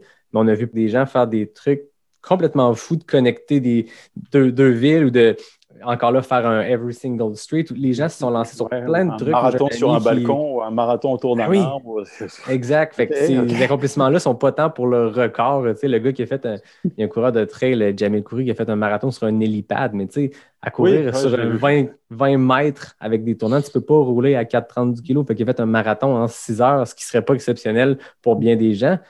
Mais mhm. ce gars-là peut clairement faire un marathon en trois heures dans la vie. Mais là, dans le contexte, c'était juste de faire OK, c'est complètement fou, il a tourné en rond pendant six heures pour faire un marathon. Mais c'est ça qui, est intéressant, c'est un médium de communication. Puis quand je traçais le parallèle avec euh, Ricky Gates, ben, ce que tu dis en ce moment de dire on s'en fout du temps et tout, ben lui, quand il a annoncé qu'il allait traverser les États-Unis à la course, les gens se sont dit OK, il tente un FKT, c'est quoi le parcours le plus rapide? Le record, c'est temps. Le gars a fait euh, je m'en fous complètement. Il a choisi un parcours plus long parce qu'il voulait croiser certaines villes. Il voulait repasser par chez lui au Colorado. Il voulait être sûr de passer dans les États du Sud pour aller. Lui, il y avait de quoi de politique aussi, d'aller jaser avec les gens qui votent pour Trump puis de les comprendre, mhm. pas d'aller leur dire pour qui voter, de dire je, vais passer par, euh, je vais passer par la Caroline du Sud, je vais passer par le Tennessee, par ces États-là pour voir qu'est-ce que les gens pensent puis les comprendre. encore là, il a complètement tassé l'objectif de, de record. On s'en fout. Probablement qu'en ce moment, tu as le record, Percé Montréal, parce que tu es le seul qui l'a fait, mais euh, on s'en fout. Ouais, bah, il y a un pamphile de la tulipe dont j'ai appris l'existence, euh, euh, qui a fait des, c'était dans les années 70 et 80, qui a fait des distances de fou, donc au Québec et ailleurs. donc, je, il est passé par la 132, c'est sûr, plusieurs fois. Je ne sais pas dans quel sens il l'a fait. Je sais qu'à un moment, il a fait dans les années fin 70, je pense qu'il a fait le tour de la Gaspésie. C'était un 1000 km, quelque chose comme ça. Le temps, je m'en souviens plus, mais il est passé par là où je suis passé bien avant moi. Peut-être plus vite, je ne le sais pas, j'en ai aucune idée. Puis je pense pas que son objectif c'était de battre un record. De toute façon, il était probablement le premier à le faire. Bah, il y a toujours quelqu'un fait plus long, plus rapide, qui a déjà fait cette route-là. Sinon, tu peux en trouver un autre. Comme, oui, ok, mais là, c'était déjà, si j'avais eu un objectif de record, je, il serait tombé à l'eau assez vite parce que mon calendrier était tombé à l'eau. Mais euh, c'était clairement pas l'objectif, effectivement. C'était juste, je veux traverser, c'est comme Ricky Gates, ce que je veux, c'est traverser un territoire, puis euh, suivre une route qui soit belle et intéressante. Puis moi, ce qui m'a guidé, puis euh, c'était toute la les quelques heures euh, où j'ai déterminé que je voulais partir de Percé et puis revenir à Montréal ont été déterminées exclusivement par un peu les mathématiques. Il faut que ça fasse plus de 1000 km. Donc, euh, et sinon, par des considérations, comme je veux voir le fleuve. Ah oui. C'est ça que je veux voir parce que le fleuve, euh, ben, euh, il fait partie du Québec déjà, clairement. C'est-à-dire, euh, je cours le long du fleuve ou sur le fleuve à longueur d'année. Le fleuve fait partie de mon paysage et c'est mon terrain d'entraînement, mais j'en connais une toute petite partie. Donc c'était, ben, je veux voir le reste. Tout simplement. Donc c'est un, un voyage géographique. Et puis, euh, j'ai pas été déçu parce que vraiment ce voyage-là, euh, donc en partant de Percé, bon bah là c'est la mer, c'est l'océan. Donc là il y avait, on voyait rien. On voit jusqu'à l'autre bout, puis en fait on voit juste de l'eau. Et puis je me souviens, c'est en arrivant à Sainte-Anne-des-Monts où là à un moment je regarde de l'autre côté. Puis là la, géographie du fleuve commençait à, apparaître. Là il me semble que je vois l'autre rive, mais ça pourrait être aussi être une bande de nuages. Je le sais pas parce que c'est la première fois que je viens ici. Puis là ceux qui étaient là ils disent non non là on voit c'est Bécomo ou quelque chose comme ça. C'est le golfe du Saint-Laurent qui commence à se refermer. C'est ah, cool, cool. Puis après, plusieurs jours plus tard, ben, je voyais graduellement la rive se rapprocher. Puis là, au lieu que ce soit juste une bande, fine bande de terre, ben là, je commençais à voir quelques, un peu plus de profondeur. Donc, euh, OK, il y y a des montagnes derrière. Puis là, je vois différentes. euh, je commence à, voir les montagnes sur plus loin. Puis là, en arrivant à Québec, là, tu vois que bang, ça se referme. Il y a l'île d'Orléans. Puis là, il y a la rive qui est juste de l'autre côté, pas loin. C'est comme, ah, waouh, c'est comme j'ai vu le fleuve se refermer. Donc, euh, sur plusieurs jours, au fur et à mesure que j'avançais.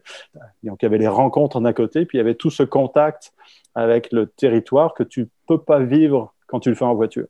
Donc, euh, tu peux le vivre en faisant un vélo, j'imagine, je l'ai jamais fait, mais c'est probablement le même exercice. Mais là, à pied, en étant directement au bord du fleuve du début jusqu'à la fin, j'ai compris la géographie du Saint-Laurent, donc euh, comme je, de manière intime. Puis là, après, euh, donc euh, après à Québec, là, c'est ok, le fleuve est vraiment pas large finalement. Donc, par rapport à ce qu'il y a plus loin, puis je l'ai vu se refermer. Puis quand tu arrives à Montréal, c'est comme voyons. C'est tout petit. c'est tout petit, mais parce que là, je l'ai vu sur deux semaines se refermer. Parce que, OK, c'est à ça que ressemble le fleuve Saint-Laurent. Donc, euh, il m'en manque un petit bout euh, jusqu'au Grand Lac.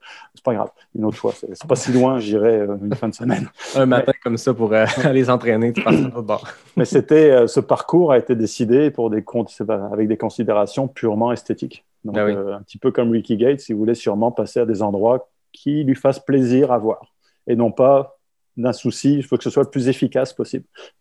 Non, ça a, pas, ça a moins d'intérêt. Donc, en tout cas, moi, je trouve, puis lui, apparemment aussi.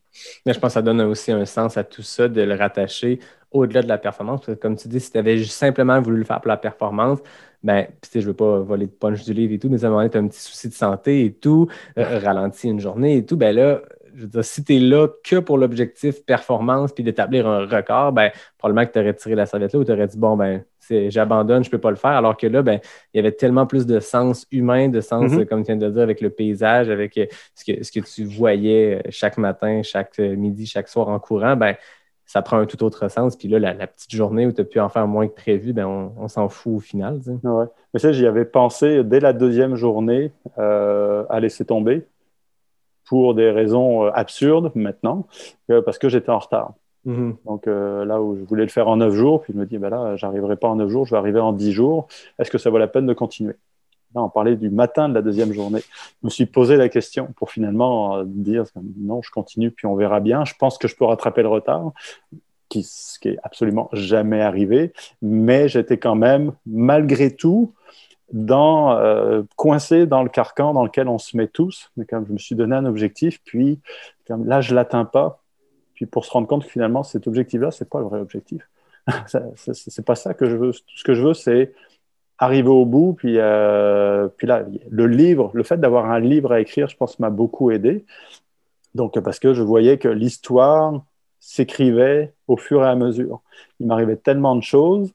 Puis, euh, donc, là, il, donc, il y a eu justement la, la bactérie, là, donc de toute façon, j'en ai parlé sur Facebook, euh, qui m'a forcé à une journée de repos. J'avais pas prévu de me reposer, puis rajouter une journée complète d'arrêt pour aller à l'hôpital pour faire examiner tout ça.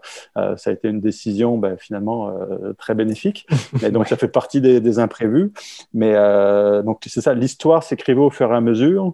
Puis elle a failli s'arrêter à l'hôpital pour finalement continuer. Et là, honnêtement, j'en revenais pas. C'est comme, voyons, l'histoire a des rebondissements. Comme si je voulais les inventer, ce serait juste absurde. Mais là, je suis dans un- devant un médecin qui me dit, non, non, tu peux continuer, il n'y a aucun problème. C'est comme, tu sais que j'ai encore 800 km à faire. comme, je suis pas sûr que ça me tente. Puis là, tu me dis qu'il n'y a aucun problème. C'est comme, ah, chercher une bonne excuse pour m'arrêter, mais ce sera pas ça l'excuse. Donc là, je continuais parce que je me dis, je veux connaître la fin de l'histoire. Mm. puis je, je, veux la raconter. Puis le seul moyen de connaître la fin de l'histoire, de savoir si j'arrive au haut du Mont-Royal, ben, c'est d'y aller. Ah Donc ça, ça m'a beaucoup aidé. j'ai une histoire à raconter pour tous ceux qui me suivent. Ben, je vais y aller, quoi qu'il arrive. Donc euh, là, c'est quand l'objectif, c'était pas de le faire vite, c'était juste d'avancer. Puis donc, euh, puis de voir ce qui se passe entre le point de départ puis le point d'arrivée. Là, j'ai pas été déçu. Puis de voir le livre se construire aussi. oui. Est-ce que, est-ce que ton art, que ce soit la photographie ou l'écriture, influence justement le coureur que tu es? D'une part, là, tu dis que euh, le livre te te, donner la motivation de continuer, mais même au quotidien de, mhm. capturer des photos. Puis je on parlera tantôt rapidement de ton exposition de photos qui s'en vient, mais ton art photographique motive nécessairement aussi ta course. Est-ce que c'est une source de motivation? Est-ce que l'art influence la course ou c'est la course qui influence l'art? Euh, un peu les deux. Les deux se nourrissent l'un de l'autre. Mais clairement, euh, ce qui m'a, dans ma reprise de la course à pied, euh, qui m'a aidé à retrouver le plaisir de courir tous les jours et d'aller au travail en courant, euh, alors que je pensais avoir fait le tour de mon aller-retour entre le Vieux-Longueuil et puis centre-ville de Montréal. Ça a été comme pour le premier livre, ça a été la photo. Donc, euh, donc changer l'objectif de côté, là, finalement. Donc, le tourner vers moi pour me montrer euh, dans mon environnement, puis faire des, des compositions, puis à, pour que les gens se demandent mais où est-ce qu'il a mis la caméra? Puis comment est-ce qu'il fait pour se prendre en photo tout seul? Parce que ouais, ben, c'est pas toujours facile. Des fois c'est facile. D'autres fois ouais, j'y ai pensé longtemps à celle-ci. Mais c'était clairement quelque chose qui me euh, pour prendre ces photos-là, moi j'avais des images en tête où je me dis, je ne sais pas quelle image va sortir aujourd'hui, mais la météo va me révéler quelque chose. Et puis la, motivation, c'était le, le, meilleur moyen d'aller prendre la photo, c'est d'y aller en courant principalement, surtout en hiver, qui est, c'est extrêmement photogénique, surtout parce que bah, je suis le seul à y aller. Donc, euh, je ramène des photos inédites, c'est normal, il n'y a personne parce que, où je vais. C'est comme quand il fait moins 25 en plein milieu du fleuve, c'est comme ouais, tu prends des bonnes photos, c'est comme, ben, venez les prendre, les photos, c'est ouvert à tout le monde, mais je suis tout seul.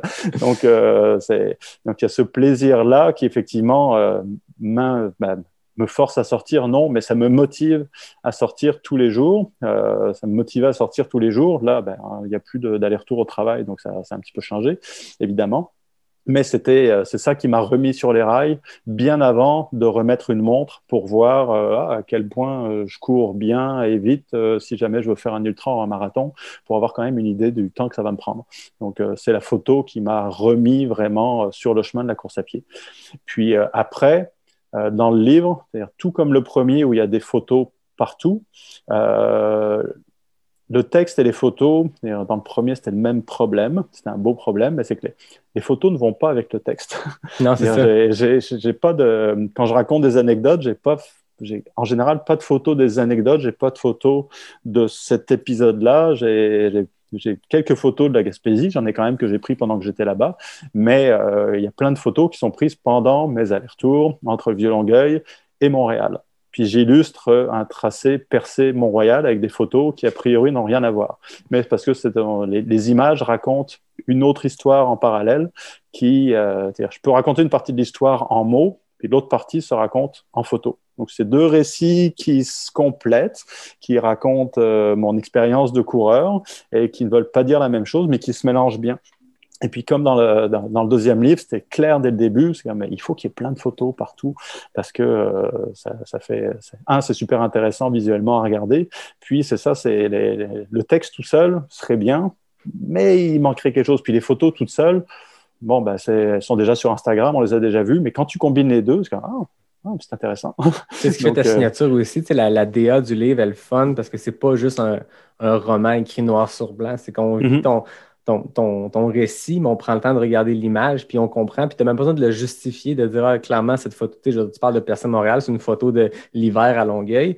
mais comme tu dis dans nos événements, ton premier tome, tu racontais des récits de course, mais quand tu racontes ton Vermont 100, tu n'as pas 20 photos que tu as pris le temps de prendre avec le bon angle et tout. Inversement, tu ne pourrais pas faire un livre complet seulement sur, ben, tu pourrais, mais Longueuil-Montréal, alors que c'est un sujet de photo qui fait que chaque jour, ça te motive à faire des trucs mm-hmm. différents. Puis c'est ce qui fait ta signature. Puis c'est ce qui fait que j'ai hâte d'avoir la vraie version du livre. Je l'attends dans la poste parce que je l'ai. Euh, beau, là. Ah ouais, ben c'est ça. Moi, je me suis imprimé euh, les pages en PDF. Euh, puis pour être écologique, j'ai imprimé quatre pages par par feuille 8 millions. C'est que euh, c'est petit, hein. Mais j'ai hâte de voir vraiment le, travail de photo aussi. Qui là, il me ah manque. Euh, il est vraiment beau. J'étais le, bah, le, stress, mais en même temps, euh, les éditions de l'homme, ils savent parfaitement ce qu'ils font. Mais dans toute la pandémie oblige, tout s'est fait à distance. Donc, euh, le travail d'édition, de correction, travail photographique, montage de la maquette. Donc, euh, tout s'est fait sur un écran. Puis, bah, une photo sur un écran paraît très bien, mais c'est la même photo imprimée. C'est pas pareil. Puis, la même photo imprimée, mise en page dans un livre, c'est encore autre chose. Puis, je sais que c'était la veille avant que ce soit envoyé à l'imprimeur. Là, on est quand même allé, euh, le graphiste, euh, moi, puis euh, une autre des éditions de l'Homme sur place, la, la, directrice de l'équipe graphique, pour voir des épreuves du livre, donc le, voir la mise en page sur papier. Mais même là, c'était imprimé, mais ce n'était pas imprimé par l'imprimeur, c'était imprimé sur une imprimante professionnelle, mais pas calibré exactement de la même manière pas le même papier. Donc là, on regarde les photos, c'est comme sort bien, c'est agréable de le voir sur papier, mais c'est sombre. Euh, puis, comme, ouais, mais on peut pas tirer de conclusion parce que c'est pas l'imprimeur ou c'est pas le même papier. Donc jusqu'au dernier moment, c'est comme, euh, je, ne sais pas si ça va bien sortir.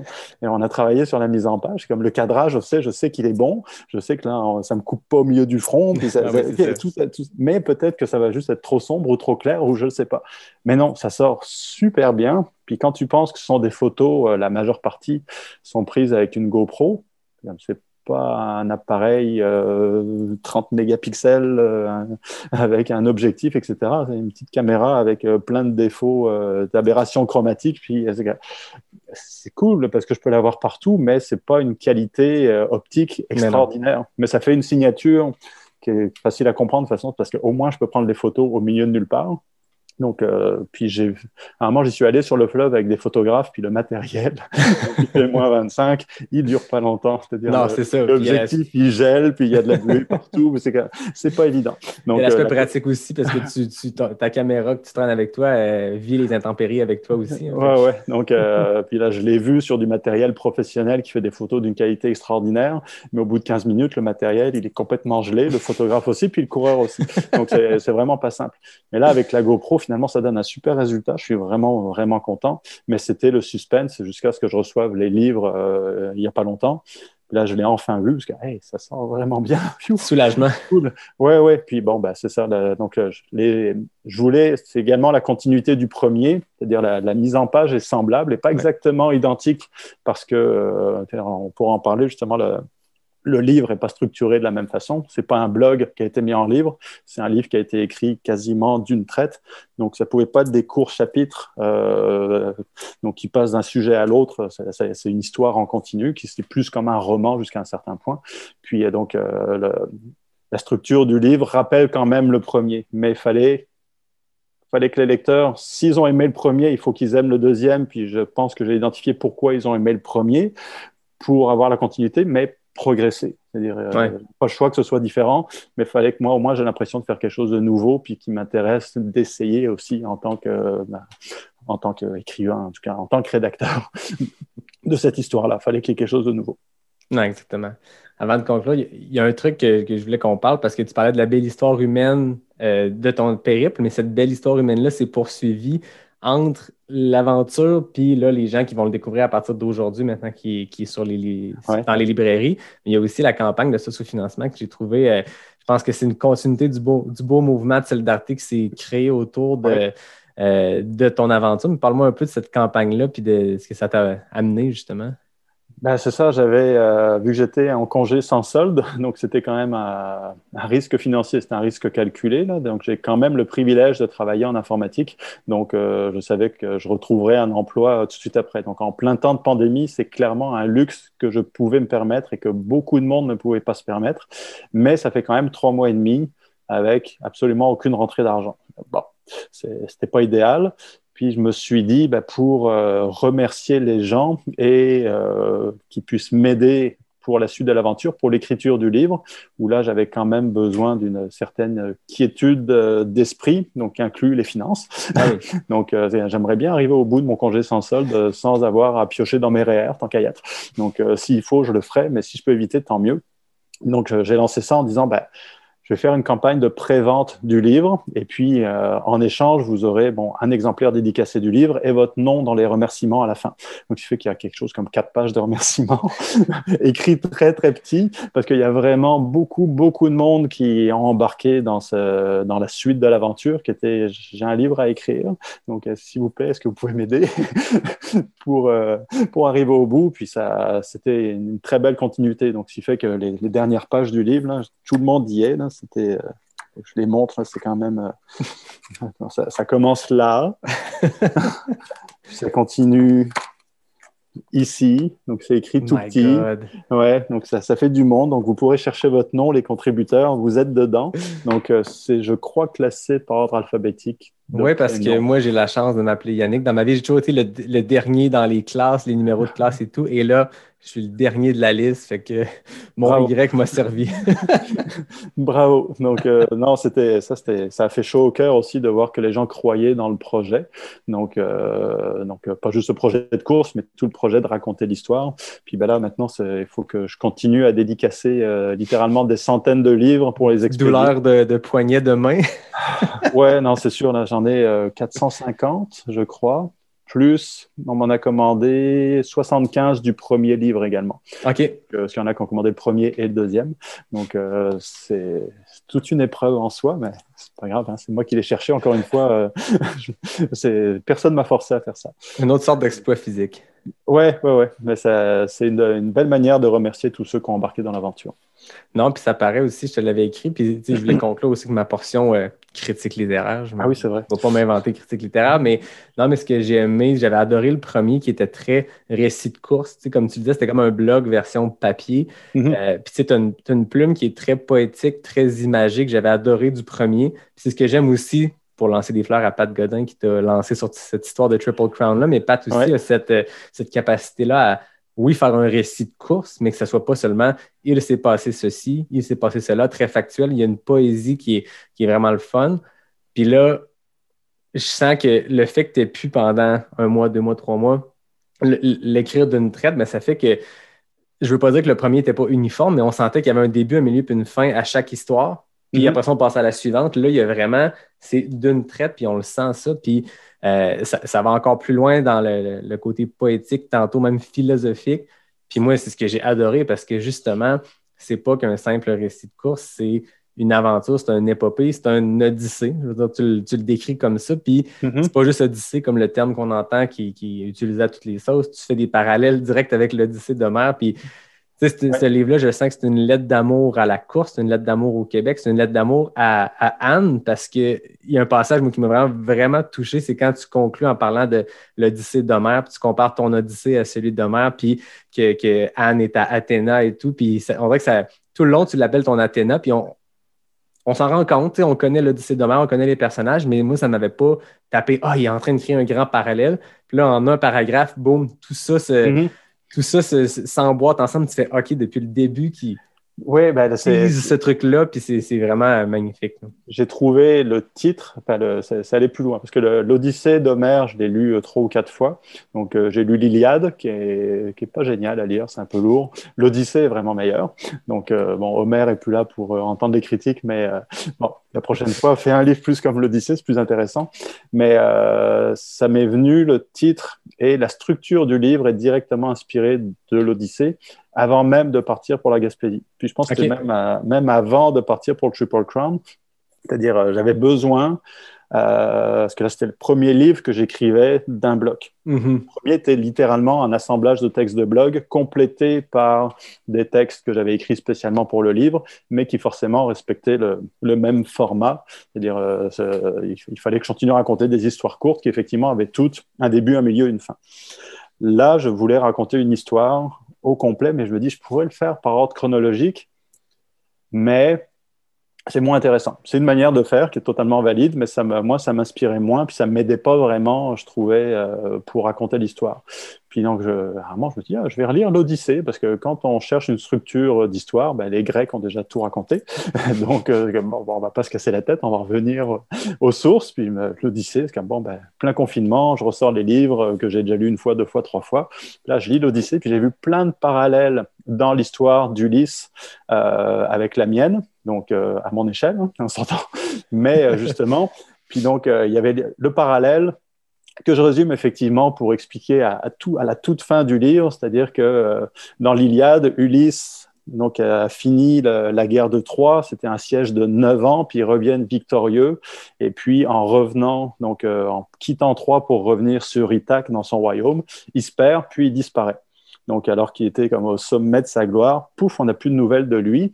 Et puis, euh, quand l'Odyssée commence, moi, tout le monde connaît euh, l'épisode des sirènes, l'épisode du cyclope, euh, Polyphème qui se fait aveugler, puis plein de trucs dans puis le fait qu'Ulysse lui a pris des années à revenir, puis qu'à la fin, il fait passer une flèche au travers des, des fers de hache. Mais quand tu lis le livre, ça commence avec on n'a aucune idée où est Ulysse toute la première partie du livre, on ne parle pas d'Ulysse. On parle de son fils qui cherche où est son père, puis on sait absolument pas ce qui lui est arrivé. Ok, je, pensais qu'on allait comme décrire par ordre chronologique tout ce qui arrivait à Ulysse, mais non, on ne parle pas du tout de lui. Ok, c'est spécial comme structure de livre. Puis dans la deuxième partie, Là, on suit Ulysse, puis ça se passe en parallèle avec les, tout ce qui se passe dans la première partie, où là, c'est comme ben, Ulysse et à la fin de son retour, il finit par quitter l'île de Calypso. Et puis là, il est à quelques semaines de finalement rentrer chez lui, alors qu'il a disparu pendant neuf ans. Et puis c'est là, il raconte tout ce qui lui est arrivé. Donc au passé, voici ce qui m'est arrivé dans les années précédentes. Et ça termine la troisième partie où là, il arrive chez lui et puis il finit donc de rentrer chez lui puis de reconquérir son royaume. Je me suis dit, bon, moi, j'ai pas de royaume à reconquérir, euh, mais ma guerre de Troie, ben, c'était mes six ultras. Euh, j'étais au sommet de ce que je pensais pouvoir accomplir. Puis là, j'y suis arrivé contre toute attente finalement. Et puis après, j'ai arrêté de courir, donc c'est ma disparition. Puis d'une certaine manière, ça s'est passé de la manière semblable, c'est-à-dire j'ai disparu des réseaux sociaux parce que j'étais saturé de tout, puis je ne savais même pas quoi dire sur mon arrêt de la course. Et puis pendant longtemps, les gens se sont demandé qu'est-ce qu'est-ce qu'il est devenu? Et puis il n'y avait pas vraiment de réponse. Et puis même quand je suis revenu, c'était de manière très euh, discrète. Et puis pour finalement euh, revenir bah, chez moi, bah, littéralement, en partant de Percé, puis en revenant à Longueuil, c'est un retour littéral à la maison. J'ai dormi chez moi dans mon lit la veille de mon arrivée sur Mont-Royal. Et puis c'était un retour aussi à ma véritable identité où bah, j'ai essayé d'arrêter de courir, mais finalement, non. La course t'a rattrapé. La course fait partie de qui je suis, que je le veuille ou non. Et après, c'est une question de l'accepter ou pas. Puis là, je l'ai accepté. Puis en l'acceptant, ben, j'ai pu faire le percé Mont-Royal. Et puis le personnage d'Athéna, qui est Anne dans le livre, c'est pas Pénélope. C'est pas Pénélope qui attend à la maison que Ulysse revienne. C'est comme non, c'est Athéna qui en arrière, qui est la déesse, qui tire les ficelles, puis qui facilite le retour d'Ulysse, puis qui le, qui le guide dans son retour. Et c'est bien plus le rôle de Anne dans cette histoire-là que de Pénélope qui attend euh, religieusement euh, au palais que pendant 20 ans que son mari revienne. on n'est pas du tout dans le, la, la, passivité euh, de Pénélope. Non, non, on est dans la déesse qui tire les ficelles en arrière et qui permet, qui intercède avec Zeus pour, OK, maintenant permets-lui de partir de l'île de Calypso, puis permets-lui de faire ci, puis qui m'aide à distance donc au début de mon périple percé Montréal, puis qui après vient me rejoindre pour les cinq derniers jours, puis moi qui arrive, en plus, le parallèle était vraiment drôle, où là j'arrive comme euh, les cheveux blanchis par le soleil, puis la fatigue, puis euh, déguisé comme un mendiant, c'est exactement la manière dont finit l'Odyssée. ok, donc forcément ça devait s'appeler l'Odyssée. Il y avait plein de parallèles, puis il y a évidemment tous les parallèles nautiques avec le fleuve, la mer, puis la route des navigateurs, c'est quand même le nom que porte la route 132 pendant une partie du périple. Puis il y a plein d'îles, c'est c'est facile. Ah, le parallèle était parfait, puis il s'applique encore, comme tu dis encore plus. Tu avais pensé à cette cette structure-là, du temps du Triple Crown, mais là encore, mm-hmm. là, force d'admettre que ce deuxième défi-là, ce plan B-là, il, était parfait pour, euh, pour l'image mm-hmm. que, tu, que, tu, voulais. Puis je voulais aussi, je, je, je le dis, cette notion-là de triptyque aussi, de trois parties du livre. Euh, c'est vraiment bon. Puis, pour vrai, je le dis ici, c'est pas parce que je te reçois et je dans, dans la face. J'ai adoré ce livre-là. Je l'ai je, me suis limité parce que je commençais à lire très tard en finissant de travailler. Puis je me le suis gardé sur plusieurs jours parce que j'aurais voulu. J'aurais commencé ça un samedi matin, samedi midi, il aurait été fini. Mm-hmm. on embarque vraiment. C'est imagé. On, a une capacité avec les mots, en fait, à. Tu sais, quand on lit un livre, on, s'invente ce qui se passe dans notre tête et on se trouve des images, mais j'ai l'impression qu'on que voit avec plus de clarté à travers ta plume parce que les, les, images que tu crées avec les métaphores, la poésie de, ta plume fait qu'on saisit exactement ce que tu veux dire. Tantôt, je parlais de la crème brûlée, c'est un exemple parmi mm-hmm. tant d'autres. C'est vraiment bon. Puis particulièrement cette partie 2-là, euh, qui est complètement déconstruite. On revient, tu, racontes ta première rencontre avec Anne, qui était journaliste, qui, qui te rencontre pour une entrevue, puis tu, à chaque fois que tu parles de ton parcours, là, on termine ça, on tombe, on change de date, on revient au 2-3 janvier 2019, on mm-hmm. repart raconter une histoire qui s'est passée en 2017, on revient. C'est comme, comme plein de pièces de puzzle avec un espèce d'élément central qui est cette discussion-là avec Anne, mais on la découvre par bride à travers d'autres récits ça a l'air complexe comment je l'explique, mais ça coule super bien. Puis c'est le fun comme lecteur de se faire challenger, puis de ne pas avoir la structure normale A, B, C, D. Là, on, est, à F, puis on va à A, à Z, à B, ça se promène partout. Ça a été tellement un casse-tête. Ça me rappelle des souvenirs parce que l'Odyssée suit exactement le même plan. Quand je disais, je me suis inspiré de la structure du texte de l'Odyssée, puis j'ai calqué mon, ma narration là-dessus, même au niveau justement des retours dans le temps. C'est-à-dire, euh, puis c'est pas pour rien non plus que dans la première partie du livre, je parle des princes il y a le prince des Caraïbes où on mhm. retrouve Woody Grego. Il y a le prince du Bigfoot qui est euh, Pat quand il va faire le Bigfoot, qui a une influence euh, à plusieurs endroits dans ma vie de coureur qui remonte au premier livre puis qui continue de manière très forte dans ce ben deuxième-là. Puis le, terme prince, c'est parce que dans l'Odyssée, Télémaque, le fils d'Ulysse, à un moment, va voir différents princes des royaumes euh, grecs pour trouver des nouvelles de son père. Donc là, il se trouve que c'est moi qui va à la rencontre des, coureurs d'expérience pour voir ce qu'ils sont devenus. Puis ils sont à différents stades de leur carrière de coureur. Donc soit ils ont arrêté de courir, soit ils sont blessés, puis ils vivent des hauts et des bas, plein de choses comme ça. Puis la partie du milieu, où justement je raconte ce qui s'est passé, tout au passé, ben là, c'est quand Ulysse, euh, c'est exactement la même chose. Normalement, il arrive dans un royaume avant de revenir chez lui, puis là, il raconte tout ce qui lui est arrivé. Donc, euh, puis là, je fais exactement la même chose. Puis ça, c'est justement, mais construire cette euh, narration-là, puis cette chronologie, à un moment, j'avais mis sur papier. Je, je comprends même pas la chronologie de mon livre, parce que je sens que ça va être compliqué. Puis j'étais très nerveux quand j'avais fini le manuscrit que j'ai envoyé à l'éditrice pour voir est-ce que ça fonctionne parce que je suis trop proche du sujet. Et moi, j'ai aucune surprise parce que je connais toute mon histoire, que je la mette à l'endroit ou à l'envers ou dans le désordre mais est-ce qu'on est y comprend quelque chose? Parce que justement, ça part dans tous les sens à un moment. Puis je trouve que ça donnait une tension narrative qui pouvait être intéressante. Donc puis là, c'est pas un roman, mais je voulais quand même qu'il y ait des surprises.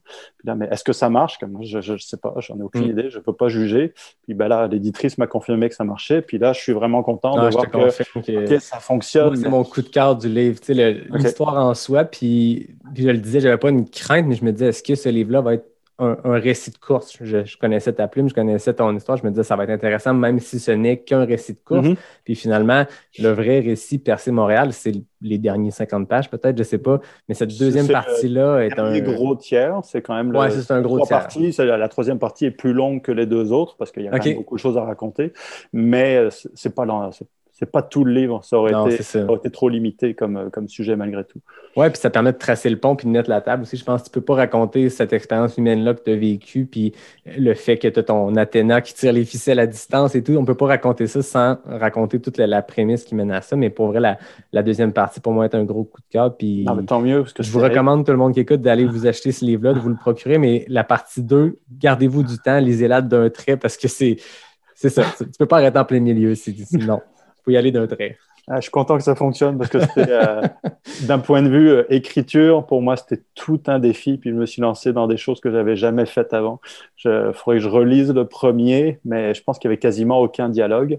Et cette deuxième partie est un immense dialogue entrecoupé d'autres textes. Euh, puis quand tu n'as jamais écrit de dialogue, c'est rendre ça intéressant. Je ne euh, sais pas si ça marche. J'ai jamais fait. C'est tout nouveau. Donc euh, c'était un beau défi en tout cas. Yes. Ben, avant de passer avec mon petit jeu de la fin de chaque épisode, je veux quand même terminer avec une citation pour donner une citation de ton livre, on s'entend. Je ne vais, vais, pas être ici à citer Homer. non, mais c'est une ah, ben, citation qui, qui, pour moi, résume parfaitement bien ce livre-là puis qui, qui donne le goût de le lire. Tu dis après avoir tracé une ligne qui serait visible de l'espace si mes sandales avaient eu le pouvoir de marquer la Terre, je dois maintenant raconter comment, après une telle errance, je suis revenu chez moi, comment je suis redevenu moi. Ma vie est une odyssée. Je pense que c'est le. A des, des, libraires ou je ne sais pas qui cherchent à résumer le livre en trois, quatre lignes, c'est ça. C'est exactement ça. Euh, puis il y a le clin d'œil aux sandales qui, on n'a plus le temps d'en jaser. Puis je pense que dans le domaine des coureurs, les gens connaissent les Luna Sandals, les coureurs d'ultra, on connaît tous le mm-hmm. Barefoot Ted et tout ça. Mais je pense que ça a tapé l'imaginaire beaucoup des gens que non seulement il court une distance de fou, mais il fait ça en sandales. ouais, puis ça, c'est un autre truc auquel j'ai. on peut en parler rapidement, là, on a encore un petit peu de temps. Moi, en Ben tout oui. cas, peu de Ben temps. oui, ben oui. Mais euh, j'ai pas fait ça non plus pour prouver quoi que ce soit. C'est-à-dire, c'est moi qui courais dans les sandales. Je l'ai choisi parce que je pensais vraiment que c'était, je me donnais de meilleures chances d'arriver au bout en sandales. Ça fait trois ans que je cours en sandales, trois, quatre ans, donc euh, j'ai pas sorti ça de nulle part non plus. Ça demande comme n'importe quoi une adaptation. Puis je voulais pas prouver que les sandales étaient supérieures à des chaussures, etc. Moi, ça me convient. Et je savais aussi pertinemment qu'en chaussures, parce que je cours aussi en chaussures, pas juste en sandales, qu'il n'y a de, a rien que tu peux mettre au pied qui va être magique. Tu vas pas éviter les problèmes avec une paire de chaussures, telle paire de chaussures ou une autre, ou telle paire de sandales ou une autre, ou pieds nus. D'ailleurs, chaque euh, manière de courir a ses avantages et inconvénients. Pour moi, puis finalement, ça s'est révélé euh, un super choix. Les sandales, c'était idéal parce que c'était très léger. Euh, je pouvais en avoir une paire de rechange dans mon sac à dos, tandis qu'une paire de chaussures, ça rentrait pas. Et puis, je me suis dit, quand on court en ultra, les pieds vont gonfler, euh, je vais avoir chaud, j'aurai des ampoules, que je le veuille ou non. En sandales, j'élimine tous ces problèmes potentiels-là. Si le pied gonfle, ben, j'aurai encore la place. J'avais pas prévu qu'il y aurait une infection bactérienne qui allait faire doubler mon pied de volume. Et puis qu'en sandales, ben, finalement, j'ai eu aucun problème parce que ben, y a de la place. Il n'y a aucun problème. Si j'avais été en chaussures, ça aurait été un méchant problème. Mm. En sandales, ça faisait mal, mais le pied rentrait encore dans les trois sangles qui tenaient le, le pied en place. C'était très laid, mais au moins je pouvais avancer. Ah, ça s'est avéré être un, un bon choix considérant ce qui s'est produit aussi. Mais ça, ça a tellement marqué l'imaginaire, ça aussi, là, mais non, non, c'est parce que littéralement, pour moi, c'est ce qu'il y avait de plus confortable. Et ça a été le seul choix euh, que j'ai fait qui s'est révélé. euh, je pensais que c'était une bonne idée et ça s'est révélé être une bonne idée jusqu'à la fin. Ah, puis c'est une belle euh, pub pour Luna Sandals quand on parle de leur- la durabilité du truc. Hein? Ouais, elles n'étaient pas neuves en plus, ces sandales. Elles ont fini par casser. Hein. Ouais, c'est ça, t'avais euh, une deuxième ouais. paire. Non, non, elles ont cassé euh, il y a quelques mois. Ah, ok, ok, c'était pas. euh, J'avais vu ça à un moment donné que t'avais cassé tes sandales, mais c'était les celles de percé qui ont cassé Oui, ouais, ouais. Donc, euh, je les avais déjà pu l'année d'avant. J'ai couru le Percé Mont-Royal avec, puis j'ai continué à les porter à l'automne. Puis à un moment, bah, la sangle a fini par casser, mais il a fallu presque 3000 km. Bon, elles avaient vu du terrain, elles étaient vraiment très, très fines, mais c'est la sangle qui a fini par casser. Donc, c'est plus que la majorité des paires de chaussures. Donc, Ben oui, un bon produit. ouais, c'est résistant, ces trucs-là. Pour terminer, moi, mes entrevues, j'ai toujours mes questions éclairs NAC. Je t'explique, Oui. c'est très simple. 10 questions, deux éléments, il faut répondre le plus rapidement possible. Je rappelle que le FKT, on parlait de record tantôt, là, là, pour les questions éclairs, là, il y a un record en jeu. C'est Richard Turgeon, que tu connais peut-être, en 25 secondes. Sinon, du côté des filles, c'est Marianne Hogan, depuis deux semaines, qui est en 21 secondes. Donc, Est-ce qu'il y a des catégories d'âge ou... non, non, c'est tout le monde ensemble. Écoute, ce qui est le fun là-dedans, c'est que mid-packer, backpacker ou coureur élite, il n'y a pas de différence. Tout le monde a sa chance. Excellent. Fait que tu me dis quand tu es prêt, je te lance les 10 questions. Vas-y, vas-y. Route ou trail? Trail, Sandales ou espadrilles? sandales, Café ou thé? café, Sentier roulant ou technique? roulant, Courir le matin ou le soir? matin, Question NAC, saveur baie et noix ou amande chocolat? amande chocolat. Écrire ou photographier? Écrire. Course utilitaire, l'hiver ou l'été? Ah, l'hiver. UTMB, Diagonale des Fous? UTMB. Ultra ordinaire, volume 1 ou 2? 2. C'est très bon, 28 secondes. Hey! Ouais, mais il y avait une question Malgré je pense là. que si le écrire ou photographier n'avait pas été là, je pense que le record de Richard allait tomber, mais là, je ne l'ai pas mis facile. Là, mais, euh, Ouais. Mais non, le, le 2, pour la simple raison que j'ai l'impression d'avoir progressé. J'ai appris d'un premier livre. Donc, euh, d'ailleurs, c'est le premier, puis c'est un super beau projet. C'est toute une aventure d'écrire un livre, puis j'y connaissais rien. Euh, puis des choses que j'avais appris en écrivant le premier, je les avais oubliées en commençant le deuxième. Mais il y a, pour moi, j'ai l'impression d'avoir progressé avec le deuxième livre. Donc, euh, après, est-ce que ça va plus plaire ou moins plaire? Là, c'est plus euh, sous mon contrôle. Mais je me suis beaucoup amusé à écrire ce deuxième-là. Donc, euh, pour ça, je, le préfère au premier. ça paraît dans, ta plume. C'est comme tu dis, c'est une progression. Je pense que c'est comme la course, on progresse tranquillement à notre rythme. Mais l'écriture, c'est un, médium qui, qui est la même chose aussi. Puis, puis ça paraît. Puis je te félicite. Je te remercie d'être venu en jaser avec moi pour la date pile de sortie de ton livre. Mais Ouais. aussi, je te, je te félicite parce que c'est un roman. Je le dis pas parce que je te reçois, je le dis du fond du cœur. J'ai adoré de la première page à la dernière. Puis si vous écoutez ça présentement, puis vous n'avez pas encore considéré l'acheter, let's go, c'est le temps. Eh ben, merci infiniment. J'en profite aussi pour euh, le, mentionner rapidement, mais parallèlement au lancement de ton livre, tu as aussi une exposition de photos. Tu en parles mhm. dans ton livre intitulé mhm. Autoportrait de l'auteur en coureur de fond, euh, qui est un clin d'œil, mais bon, je laisse les gens qui vont lire le livre découvrir quel est ce clin d'œil, mais c'est en virtuel et en présentiel du 14 avril au 20 juin. Comment les gens mhm. peuvent euh, découvrir ça en virtuel? Euh, il y a une petite vidéo qui va être réalisée, euh, donc c'est à la Prairie, donc euh, c'est au centre, attends comment ça s'appelle? Le nom est compliqué, Centre multifonctionnel Guy Dupré. Donc en tout cas, ils vont, c'est la bibliothèque publique à la Prairie. Ils vont réaliser une petite vidéo de 3-4 minutes quand moi je vais aller installer les photos. Il y a à peu près 25, 24-25 photos. Donc il y aura veut présenter l'expo, ils vont pouvoir montrer les œuvres. Donc, il fait, la, visite virtuelle sera finalement regarder une vidéo de 3-4 minutes. Donc, euh, ce qui va me permettre au moins d'expliquer ma démarche, de montrer un petit peu ce qu'elle a. Mais vu que là, on espère euh, avoir quand même un, un petit creux au niveau de la Covid, que ça va s'améliorer. Il y aura moyen d'aller voir les photos en vrai. Donc, euh, j'imagine en limitant sérieusement le nombre de personnes qui y vont à la fois. Ça va. De toute façon, l'expo est là pour deux mois. Donc, pas la peine de se précipiter. Mais effectivement, c'est quelque chose qui aurait dû avoir lieu l'an dernier, mais qui a été euh, décalé d'un an euh, à cause de la COVID. Donc, ce qui fait que ça tombe en même temps que la sortie de mon livre. Donc, ça aurait dû avoir lieu il y a un an, mais bon, ben là, finalement, tout arrive en même temps. Donc, le livre et l'expo photo. Donc, euh, mais non, c'est un, autre projet dans lequel je m'étais lancé. On m'en avait parlé souvent. ah, les photos, pourquoi tu fais pas d'expo? Je me connais encore moins en expo qu'en écriture de livre. C'est comme je sais même pas à quoi ça sert. C'est cool, mais puis en même temps, c'est encore une fois, c'est des photos prises avec une GoPro, comme une fois imprimées en grand est-ce que ça sort bien? Puis ben, je vais le savoir quand je vais recevoir les, photos, mais je pense que oui. J'avais fait un essai, puis ça, ça, sort quand même bien. Donc, euh, ça, va être, ça va être sympa. On va surveiller ça. Puis de toute façon, si on veut te suivre à une expo en continu, c'est ton compte Instagram, Yohan Rock. Tu partages euh, tes, clichés du jour, c'est toujours sympathique. Fait que ben, je, te remercie de, ton temps, Yohan. C'est vraiment le fun. Je rappelle à tout le monde, Ultra Ordinaire, volume 2, Odyssée d'un coureur, euh, chez les Éditions de l'Homme, qui en vendent dès aujourd'hui mercredi 24 mars. merci beaucoup, Johan. Ça fait plaisir. Merci à toi. Donc, je remercie, comme d'habitude, David Hébert qui signe le design graphique, Fred Desroches pour le thème musical. J'en profite pour euh, remercier Jacinthe Lemay des Éditions de l'Homme qui euh, a pu faciliter euh, pour que je puisse lire le livre. Je ne voulais pas une exclusivité, mais je me suis dit, tant qu'à recevoir l'auteur dans le cadre d'un podcast, ça serait le fun de pouvoir le lire avant. Vous avez accepté, donc je vous remercie pour ça. J'ai pu me, me, délecter de ça avant tout le monde. Je me sentais hyper privilégié. Donc, merci tout le monde. Merci, Johan. Puis, je vous dis à bientôt tout le monde pour un prochain épisode de Pas sorti du bois, le podcast 100% trail.